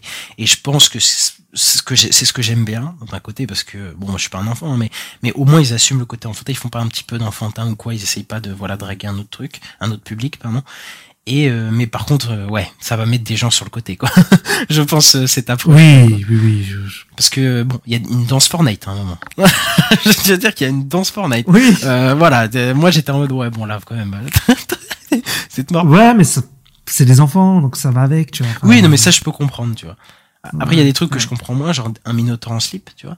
Mais euh, oui. je ne comprends pas ça, mais mais je, je comprends qu'il y a un côté un peu jeune, euh, enfant à assumer. Euh, je vais je vais commencer, je pense, parce que t'avais commencé. Vas-y, vas-y. ouais. Euh, bah pour le coup je trouve que ça va en vrai c'est pas nul c'est pas en vrai, c'est pas bien mais en fait j'ai préféré l'épisode 2 à l'épisode 1 moi pour le coup Ouais, pareil. Ouais, ouais. euh, bon voilà ça va traiter euh, de toutes les trucs que l'adaptation en film n'a pas traité donc la peur du passage à l'âge adulte du rejet euh, ça parle du corps aussi avec le personnage de euh, de Grover qui est son gardien qui est, qui est complexé aussi il y a plein de thématiques Il y a 24 ans. oui, qui est censé avoir 24 ans. Bon, après, lui, hein, c'est un semi-book, donc voilà, peut-être c'est pas la même, le même âge, ils sont pas la même chose. Euh, voilà, ça va être hyper intéressant. Je trouve que le, le récit euh, démarre bien parce qu'on a réussi à la première personne, donc on se sent tout de suite euh, plus proche du personnage. euh, Et je crois que d'ailleurs le, le, le livre est écrit à la première personne, euh, il me semble. Oui, sûrement. Donc, euh, donc Oui. ça permet direct de se connecter avec les personnages euh, et les acteurs. Et les acteurs jouent très bien, je trouve, les enfants. Et c'est pas facile de trouver des enfants qui jouent bien. Et je trouve qu'ils jouent tous bien, les adultes aussi. Euh, ça marche plutôt bien. Les dialogues sont un peu parfois un peu à côté de la plaque, mais mais je trouve qu'ils arrivent toujours à le à le dire bien, hein, que ce soit le- et surtout le personnage principal d'ailleurs. euh, J'ai oublié son nom, mais euh, il est assez convaincant. Quand même pour enfants, ils en font. euh, il fait pas trop enfantin, mais en même temps, il fait pas trop euh, Dark Sasuke ou je sais pas quoi, tu vois. Ouais, c'est ça. Non, mais je trouve ouais, qu'ils sont bien, les, en- les enfants. Ils ont, ils ont bien réussi à les caster. Et d'ailleurs, c'est le le l'écrivain lui-même qui les a castés. Hein, donc euh, Oui, il est à la prod. il ouais. à la prod, Ouais, il est voilà, il tire vraiment à cœur à ce truc-là. On rentre vraiment rapidement dans l'intrigue parce que je me plains souvent là que les séries démarrent euh, au bout du 3 4 épisode. Là non, ça démarre rapidement directement, on est vraiment dedans quoi et tout se met en place rapidement. Peut-être trop rapidement, je pense que c'est un des défauts de la série euh, parce qu'il y a certains persos qui sont à peine développés quoi. Je pense surtout aux adultes, euh, genre la mère par exemple. Euh, c'est dommage parce qu'il a une bonne euh, une bonne alchimie avec sa mère, une bonne relation et c'est bazardé directement euh, avec le premier épisode où c'est pas vraiment un spoil, c'est le premier épisode mais en gros sa mère va disparaître entre guillemets et euh, et voilà et les adultes dans le camp donc le le professeur Dionysos tout ça ils sont un peu bazardés je trouve et c'est parce que je et en plus je sais qu'ils vont plus les revoir avant un moment normalement donc en fait euh, c'est un peu Ah oui, c'est dommage. Je pensais qu'ils allaient les revoir, moi. Et, euh, et voilà, et il y a des trucs aussi qui sont bazardés. C'est genre, euh, bah là, deuxième épisode, Percy va se retrouver dans sa quête, et genre, les adultes, ils, genre, ils balancent Percy, en mode, Hum, bon bah t'es dans la merde. Bon bah vas-y, démerde-toi, vas-y va en enfer. Mais vous êtes malade ou quoi? c'est genre, euh, c'est le mec balancer un enfant de 12 ans euh, dans la, dans, dans, dans- aux enfers ou dans des trucs comme ça. Tu fais mais c'est n'importe quoi. Euh, on retrouve des trucs clichés que j'aime pas dans ces trucs-là. C'est les bullies. Oh là là, les bullies clichés. J'en peux plus. Tous les films américains, mais tous. hein. Il n'y en a pas un hein, où il n'y a pas un Oui, bully bah, putain de c'est cliché. parce que c'est un truc très américain. Ah mais oui, mais, mais j'en ai marre qui représentent les bullies comme ça, quoi. C'est pas possible, quoi. C'est, c'est, il y en a pas un qui se dit, non, on va faire un truc un peu plus nuancé avec les bullies. Non, ils sont tous nuls. Ah voilà, bon, visuellement, le, y a rien de transcendant, même s'il y a quelques belles images, avec euh, notamment des phares de voiture à un moment, euh, quand il se fait attaquer par le Minotaur. Euh, les, Ah oui. les FX sont parfois bien, parfois, euh, parfois un peu moins bien. Euh, C'est pas les pires, c'est pas les meilleurs. Ouais, ça. Ça passe en plus, je trouve. J'ai un gros problème avec la DA, par contre, parce que la DA du camp, elle est un peu moisie, Ouais. je trouve. Euh, mais là où le film me surprend euh, visuellement, c'est euh, les chorégraphies de combat. Parce que la fin de l'épisode 2, mais genre, il se passe, il y, a un- il y a des combats, et Oui. tu fais, mais attends, mais je suis à fond dedans, qu'est-ce qui se passe? Mais Je m'attendais pas à savoir ça là-dedans, ils sont hyper bien découpés, quoi. On sent les impacts, on sent les trucs, alors que bon, par contre, c'est des tarés parce qu'ils se battent avec des vraies armes. des tarés au camp des, au camp des, des Olympiens. Mais ça marche hyper bien, quoi. Donc, euh, ouais, moi, je suis plutôt enthousiaste. Voilà, c'est ça, c'est pas incroyable, mais euh, écoute, euh, moi, je suis euh, un truc clairement enfantin assumé, pourquoi pas. Ouais, bah, je suis complètement d'accord avec toi. C'est, bah, je t'avais dit, hein, j'ai trouvé ça super sympa. Parce que ouais, les acteurs, euh, bah, ils sont pas énervants, ils sont pas parce qu'avec les gamins, ça, tu peux vite tomber dans les personnages énervants Surtout toi. hein. et qui te saoulent un Toi, peu. t'aimes pas. Oh, surtout moi, non, fait, peu tout le monde, hein. Je, je- voilà, le gamin de Deadpool 2, je pense qu'on l'a tous pas aimé. Putain, je sais Euh, mais euh, non, ils sont plutôt bien castés. En fait, t'as un peu déjà tout dit. donc Je sais pas trop quoi. Après, j'ai- j'ai- je t'avoue que j'ai Euh, dit tout ce qui me passait parce que j'avais pas grand chose à dire, en fait. En fait, ça suit bien. euh, Bah c'est ça. Ouais, ça se suit bien, ça se regarde bien. Euh, voilà, c'est sympa. C'est pas un truc euh, incroyable, mais euh, bah, comme tu dis, il y a ouais la chorégraphie de combat avec tous les à la fin, là, quand ils se battent, c'est- plutôt bien fait. Je trouve que c'est plutôt bien foutu la série en elle-même, sans être incroyable, mais euh, ça, ça se mange bien quoi. Ça se mange bien. Et euh, juste, je rigolais parce qu'il y avait un, il y a, il y a une, une espèce de fan cam là qui tourne sur Twitter. En fait, tu vois que le personnage Percy Jackson, il arrête pas de faire, hein, Hein? Quoi? What the fuck? C'est vrai que pendant tous les deux épisodes, il est beaucoup comme ça. Et d'ailleurs, euh, il y a des trucs, euh, ça aussi, hein, je l'ai pas dit dans le truc expédié, mais euh, la découverte, entre guillemets, de ce truc-là, ça va trop vite, euh, même pour lui. euh, je trouve que ça va un peu vite, quoi. Ouais, ça va vite. Sur- et ouais, attends, mais j'ai pas dit, j'ai un gros truc quand même, point noir.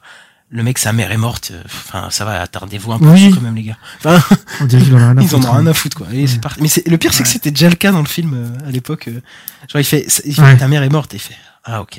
Et après, il, il se barre, il se barre euh, ce fight, quoi. Et ouais, bon, d'accord. Même s'il dit, il la défend un peu à un moment, il dit, qui c'est? Il dit, c'est ma mère, c'est Sally euh, Jackson. Ouais. Donc, Ouais, mais bon, t'es un gamin de 12 ans, ta mère meurt, tu pleures. Enfin, je, je suis désolé, mais. Oui, bon, normalement, oui. Tu chiales quand même, quoi. Après, je pense qu'elle est pas morte vu qu'elle s'est désintégrée. Non, mais lui, il le sait pas. Oui, voilà. Ouais. Là, c'est ça, là, en fait, euh, l'histoire de Percy Jackson, c'est qu'il va essayer de chercher euh, sa mère qui est aux enfers. Voilà, c'est c'est ça l'histoire. Mm. Et apparemment, j'ai vu des retours sur les suites. Les monstres sont pas mal après dans la suite, comment ils sont traités. euh, Parce que je, je vais pas spoiler. hein, Parce que, Dans les prochains épisodes parce que je sais pas si t'avais vu le film, toi. Enfin, les deux films. Je l'ai vu, mais il y a longtemps. Bah, tu verras, euh, normalement, dans le prochain épisde, on va avoir un truc de la mythologie. Ah, il y a Médusa, non? Je crois Bah, merci pour le spoil. Euh, oui, normalement oui. Bon après pas Mais grave. je me souviens de Médusa qui était nul, je crois, dans le film. Qui était l'époque, joué hein. par Uma Thurman. Oui, c'était ça. oui, oui, oui, il pas fou. Mais là, ils ont un potentiel, euh, donc voilà, j'ai hâte de voir ça. Et, euh, et voilà. De toute façon, on n'a pas, j'ai pas grand chose à dire de plus, moi. Non, pareil. Et ben, on va passer à la dernier épisode de, de série qu'on va traiter cette semaine. Et on va le traiter, je pense, rapidement. Euh, on va vous parler de Monarch Legacy of Monster, l'épisode 7.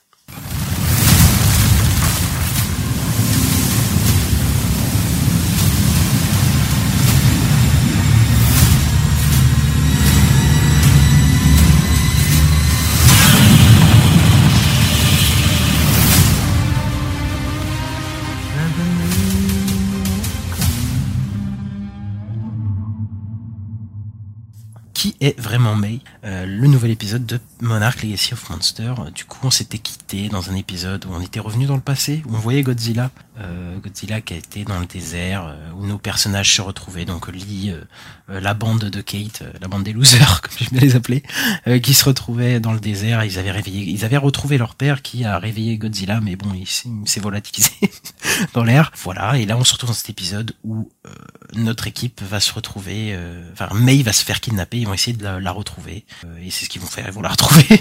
et voilà, c'est cet épisode centré sur May. Euh, J'ai commencé euh, sur l'épisode de, de Percy Jackson. Qu'est-ce que tu as pensé de cet épisode 7 Is J'allais dire un truc méchant, j'allais dire.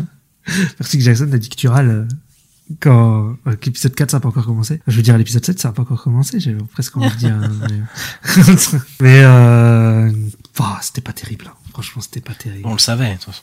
Euh, ouais, non, mais là, c'est. Moi encore, j'arrivais encore un petit peu. Ben là, je suis en train de décrocher complètement. c'est. Là, je. Ouais, je. Et l'autre, tu, tu, tu dis- tu disais la semaine dernière, mais il est mort ou pas euh? L'autre, ben, on sait, il est pas mort, il va très bien. Et voilà. Il y a un électeur qui s'est craché, il a rien. Ouais, il c'est n'importe quoi. Le film, euh, l'épisode commence, ils te font en mode, ouais, il a, Tim, il a survécu. Mais il a Oui. survécu à un crash d'hélico, Godzilla qui l'a frappé et tout. Et comme par hasard, lui, hein, surtout. Putain, mais n'importe quoi. Oui, oui. Et puis les autres tous sont morts, mais lui, ça va. C'est n'importe Et quoi. euh, ouais. Ouais, toute l'histoire de May, elle est pas. pff. Je vois qu'est-ce qu'ils ont teasé. Au final, bah, je vois ce qu'ils ont teasé. Au final, il y a un teasing à un moment, ça met euh, Apex cybernétique, et je me suis dit, attends, c'est quoi ça? J'ai dû aller taper sur internet. Pareil. Parce qu'en fait, je suis pas sûr de l'or. Mais je me suis dit, c'est, je pense à un truc avec Mechagodzilla, et euh, bah, c'est ça en fait. Hein. C'est. euh, C'est ça l'entreprise entre, les, dans, entre guillemets dans laquelle euh, bah, se faisait pourchasser et travaille pour euh, pour euh, l'entreprise qui fera qui fera Mecha Godzilla dans Godzilla euh, versus Kong. Ouais, voilà, qui c'est l'entreprise qui est présente, qui est la, la, la société rivale de Monarch. De ce que j'ai lu, je m'en souviens même plus. C'est ça, film, oui. mais, euh, qui est même Walter Simon, c'est le, il- parce que là, il, il, il drop le nom de, de Simon, c'est toujours en mode, on doit être en mode, oh putain, mais c'est Walter Simon, c'est- mais en fait, euh, j'ai plus les rêves, moi. C'est- Je suis pas assez impliqué dans cet univers pour, oui euh, oui bah surtout surtout enfin c'est un méchant de merde dans un film euh, voilà que t'as déjà oublié quoi. Enfin Bah, c'est ça, ouais. Ouais. tu vois, en plus au début je me suis dit ah c'est peut-être le personnage de euh, comment il s'appelle euh, celui qui joue euh, Tywin Lannister là. Qui, qui était dans euh, Oui. Godzilla 2. Et je me disais, ah, c'est peut-être lui. Et en fait, non. Et, euh, et ouais, voilà. Et c'est en plus, il te joue ça en mode plot twist euh, et tout. Mais mec, ça intéresse personne. J'adore parce que c'est un des seuls liens qu'il y a avec les films, en fait. Enfin, les futurs films, parce qu'on a le lien avec le Mm. Godzilla 2014. Mais les futurs films, c'est le seul lien qu'on a, en fait, depuis le début de la série. avec, euh, Avec que- quoi? Bah non, mais avec la série, euh, elle a pas trop de liens. Enfin, tu sais, c'est un des seuls liens qu'on a euh, direct avec les Ouais. films, tu vois. C'est que, ok, là, c'est une Alors, en entreprise. plus, là, c'est un lien, même pas avec, parce que là, on est après Godzilla, le premier, mais pas King of Monsters, c'est pas, ça s'est pas passé. Encore. Non, non, mais après, on parle pas de Mecha Godzilla, là, on parle juste de l'entreprise. euh, Oui. qui fait des trucs, voilà, high tech ou je sais pas quoi, quoi. Mais du coup, Ouais, euh, ouais. toi, toi, toute cette intrigue avec May, est-ce que ça t'a convaincu? Pas spécialement. euh, Est-ce que ça valait tout le teasing Non. Je t'avais dit, un truc de fou, et puis non. je t'avais dit quoi Ça sentait la merde, ce truc-là. Je sentais que c'était une fausse bonne idée. Un, vrai que tu l'avais dit. un épisode centré sur May, quoi. Et euh, on, on- on parlait d'intrigue en pause. Là, on dirait vraiment un épisode filler. On dirait vraiment un épisode filler, là. Complètement. Tu sais, en plus, c'est des révélations pour les persos. Nous, on sait déjà qu'il a cassé quelque chose, quoi. C'est tout que là, il y a une enquête pour retrouver euh, Cora, savoir son passé. Mais moi, je m'en fous de ce perso. Donc voilà, il y a sa famille et son truc. Si t'es pas accroché au perso, c'est mort, quoi. Et puis ça a changé maintenant, que j'ai compris. euh, Enfin, Lee, c'est le méchant de l'histoire maintenant. Enfin, Ah bah, mais ça, ça, je ne comprends pas. Je ne sais pas Ouais, du ça. tout ce qu'il ce qu'il lui veut faire. Lui, ils veulent l'arrêter. Enfin, tu sais, ils veulent le poursuivre, mais je sais même pas pourquoi ils veulent le poursuivre. Parce que, en fait, eux, ils veulent retrouver le père, mais finalement, ils veulent retrouver Lee. Euh, D'accord. euh. Ah oui, non, mais c'est vrai qu'à, c'est vrai qu'à la fin, ils bossent pour Monarch, ils sont obligés de, les aider euh, pour, pour, euh, voilà. Mais en fait, euh, en fait, ça, tout cet épisode, ça servait juste à développer May, mais, mais je trouve que ça vient bien trop tard, quoi. On est à l'épisode 7. Il reste trois ouais. épisodes, c'est fini, quoi. Hmm. Et voilà, et on apprend qu'elle a sabordé puis- son boulot parce qu'elle, il maltraite des animaux au boulot et tout. Tu fais ouais, mais ça c'est pas du tout dans, parce que c'est pas du tout ce que j'ai envie de voir dans, dans ce truc-là, quoi. Bah, je me suis dit, moi, il y a peut-être un rapport avec Kang, vu que c'est des singes, mais bon, pas vraiment. Non mais c'est, tellement effleuré. que- En fait, en fait c'est par rapport à, à Mechagodzilla, quoi. Mais oui, c'est, c'est effleuré. Et même euh, Lee, je comprends pas à quel moment ils ont réussi à prendre autant d'hommes. Je sais pas, ils veulent, euh, ils disent, ouais, on vide tout l'entrepôt, mais vous avez combien de camions pour Mais oui, mais, je, mais je comprends plus la force. En fait, c'est, moi depuis qu'il y a eu le shift de la Frenchie là qui s'est alliée avec Russell, je ne comprends pas les forces qu'elle a elle. Genre euh, parce que elle, elle est partie en mode euh, en mode Nation là, en mode contre son agence là.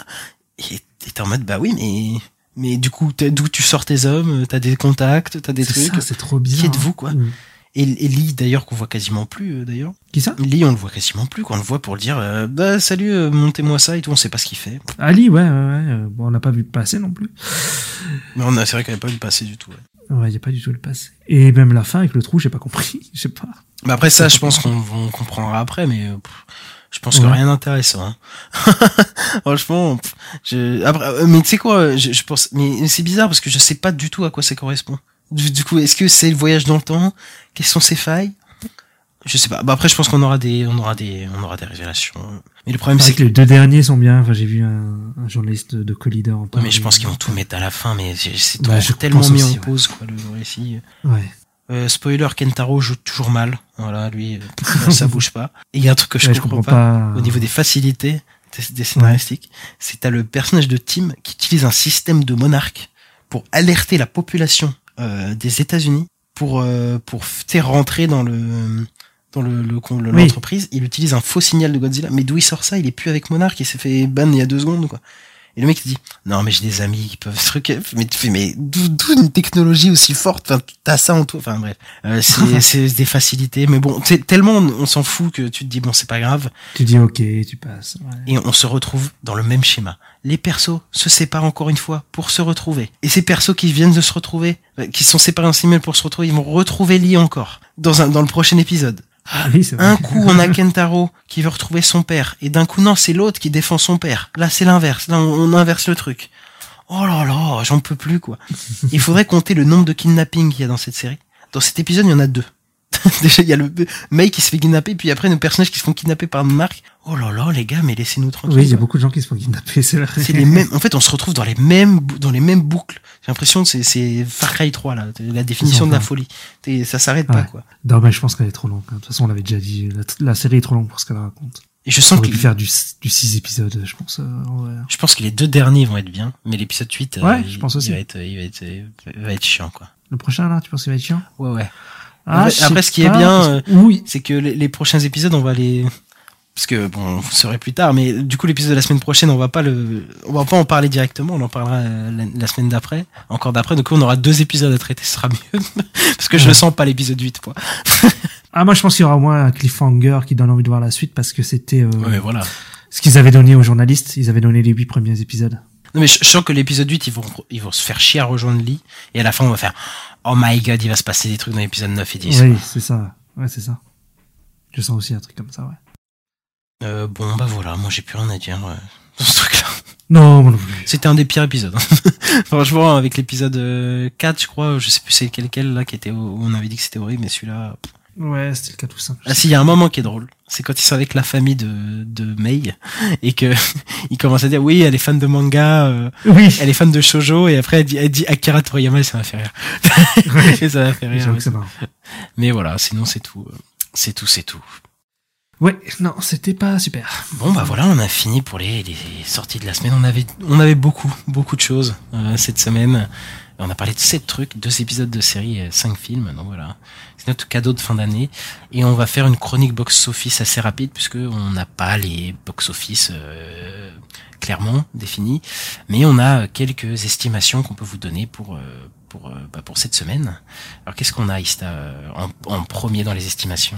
Alors, moi, il y en a bah, Aquaman. Aquaman euh, et le Royaume euh, perdu. Donc, qui, qui a fait son premier jour, dans son opening euh, day, euh, à 13,70 millions de dollars. Et c'est pas bon du tout, parce que par exemple, Flash a fait euh, 24,5 millions, je crois, quelque chose comme ça. je crois. Même même de Marvel, le Captain Marvel a fait plus aussi, hein, je crois. Ouais, ok. Donc, euh, Il me semble. hein. Ouais, bah lui, ça va être le film le, le plus le plus gros flop. Hein. Je crois qu'il va être pire que de. Bah après, de Flash, il a tellement de marketing euh, que bon, voilà. Mais en tout cas, Ouais. euh, il va être un gros flop, ça le sent et voilà quoi. Et Alors, mondial, je suis pas sûr, parce qu'il faut voir la Chine. c'est vrai que la Chine, mais je crois que la Chine, il démarre autant qu'aux États-Unis, il me semble. Ouais. Bon, enfin bref, ouais, on, en parlera plus tard, mais euh, enfin plus, plus dans les semaines à venir. Mais j'ai envie de dire que le film, on sent qu'il va couler quoi. Effectivement. Euh, donc en deuxième, on a, on a Wonka qui se maintient bien, hein, euh, qui a gagné euh, 6,50 millions de dollars, euh, qui a maintenant un total euh, au box-office domestique qui s'étend à 64 millions de dollars. Ouais, bah voilà, on disait Warner, euh, bah Warner, il s'en sort bien avec, euh, avec Barbie et Wonka, Wonka que les gens aiment bien. Est-ce que ce serait pas euh, le petit, la petite friandise de Noël, n'est-ce pas, Ista Un délice de Noël. Un délice. Alors moi j'ai fait la miniature, j'ai mis un goût amer, mais bon c'est. Ah oui, c'est, euh, c'est- bah tu sais quoi, t'es plus originaliste. Parce que nous on n'est pas ultra convaincus par le film. Oh, voilà. C'est sa référence à l'épisode de la semaine dernière. En- ensuite, on a euh, Migration, du coup le film euh, qui a démarré avec 5,8 millions. Euh, c'est pas un démarrage de fou. c'est pas, c'est pas grand chose. Mais je crois qu'il fait mieux que ce qu'ils avaient prévu. C'est possible parce que je crois qu'ils annonçaient une catastrophe. euh, mais voilà, c'est pas, c'est pas incroyable. là. C'est, c'est, c'est à partir de là. Euh, ensuite, on a Salah, donc qui est un film indien, donc euh, qui commence avec 3,80 millions de dollars. Donc euh, il est en quatrième place. Alors ensuite, on a Anyone But You, du coup le film avec Sidney Sweeney et Glenn Powell, la comédie romantique qui sort le 14 février chez nous, euh, qui a rapporté 3,45 millions, enfin qui devrait rapporter 3,45 millions de dollars. Euh, j'ai vu que c'était mieux que ce qu'ils espéraient, donc euh, le film devrait, euh, bah, du coup, se rentabiliser assez rapidement, euh, apparemment, et même dans le monde, je pense qu'il va bien, ça peut potentiellement bien marcher, je pense. En plus, nous, il sort le 14 février, donc, donc voilà. Voilà. Mais moi, j'irai voir Madame Webb. Et ben moi j'irai voir les deux, monsieur. Voilà. Parce que je- voilà. Sidney Sweeney fan, voilà.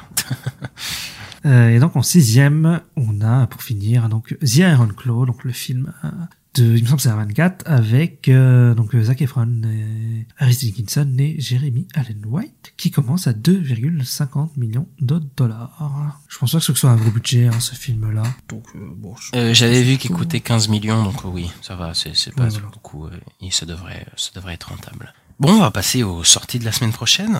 Mhm. Alors la semaine prochaine, on a un film de Koreeda, donc un, un réalisateur qui a été palmé il y a deux fois, je crois. Non, je ne sais plus. En tout cas, il a eu la Palme d'Or au moins une fois, et qui revient avec son film J'ai l'air d'entendre palmer, c'est comme s'il avait des, des palmes, oui.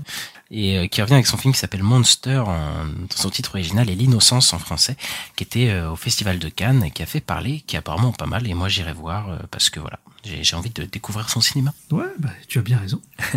et, euh, et ensuite, il y a aussi alors Dream Scenario, donc le film de Christopher Borgli, et donc c'est le nouveau film avec Nicolas Cage. C'est ça, ça a l'air d'être un film complètement loufoque, qui est un film à 24 hein, d'ailleurs aussi euh, euh, cette année, donc le dernier film à 24 de cette année. Et euh, c'est le réalisateur qui avait fait Sick of Myself, qui est un, film- un film euh, qui est euh, assez dur en fait, qui parle de euh, un truc qui met euh, le monde de l'influence euh, et de la de la beauté. Enfin, je peux, je, je peux même pas. Il est tellement bizarre ce film que je peux même pas le, définir. Mais moi, je j'avais pas trop kiffé, mais euh, là, je suis impatient de voir ça parce qu'il y a Nicolas Cage dedans. Euh, voilà. Et on a un film d'horreur qui clôture l'année. Donc c'est un peu bizarre de clôturer l'année avec un film français d'horreur. euh, je sais pas si c'est un bonne strat.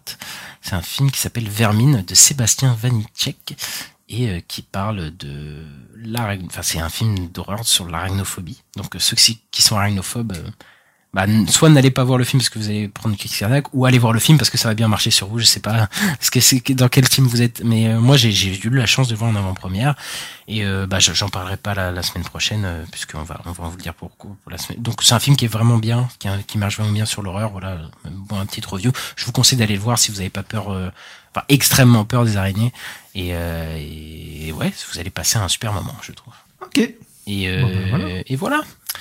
Et bah, euh, on a clôturé euh, cette, euh, cet épisode qui était très chargé en sortie de la semaine. Et euh, on va vous annoncer aussi que la semaine prochaine, on ne fera pas d'épisode hebdomadaire, entre guillemets, classique, entre guillemets, puisque on va vous fournir nos tops, nos flops, notre bilan de l'année prochaine. Donc ce sera ça, les, les épisodes qui, qui vont, les prochains épisodes qui vont suivre. Euh, Ce sera le 1er de janvier, quoi. c'est ça, ce sera, ce sera ces épisodes-là. Euh, mais on revient très fort euh, la semaine encore d'après, vous inquiétez pas. Euh, on reviendra pour parler d'actualité. On reviendra au même moment où, où je sais pas ce qui sortira. je sais pas, on verra à ce moment-là. Euh, et bah euh, merci euh, d'avoir suivi ce podcast. N'hésitez pas à mettre 5 étoiles, à euh, mettre le pouce en l'air, à vous abonner, à nous suivre sur les réseaux sociaux euh, la nuit des sorties et à en parler autour de vous pour faire euh, grandir ce merveilleux podcast qu'on a lancé il y a plus de trois mois avec Ista. C'est ça. Et, euh, et voilà Ista. Petit truc à rajouter? Non, c'est très bien. Voilà. Mettez les 5 étoiles. Bah joyeux Noël aussi. Voilà, bonne fête. Et joyeux, Prenez soin. Noël, bonne fête. tout ça. Ciao Salut.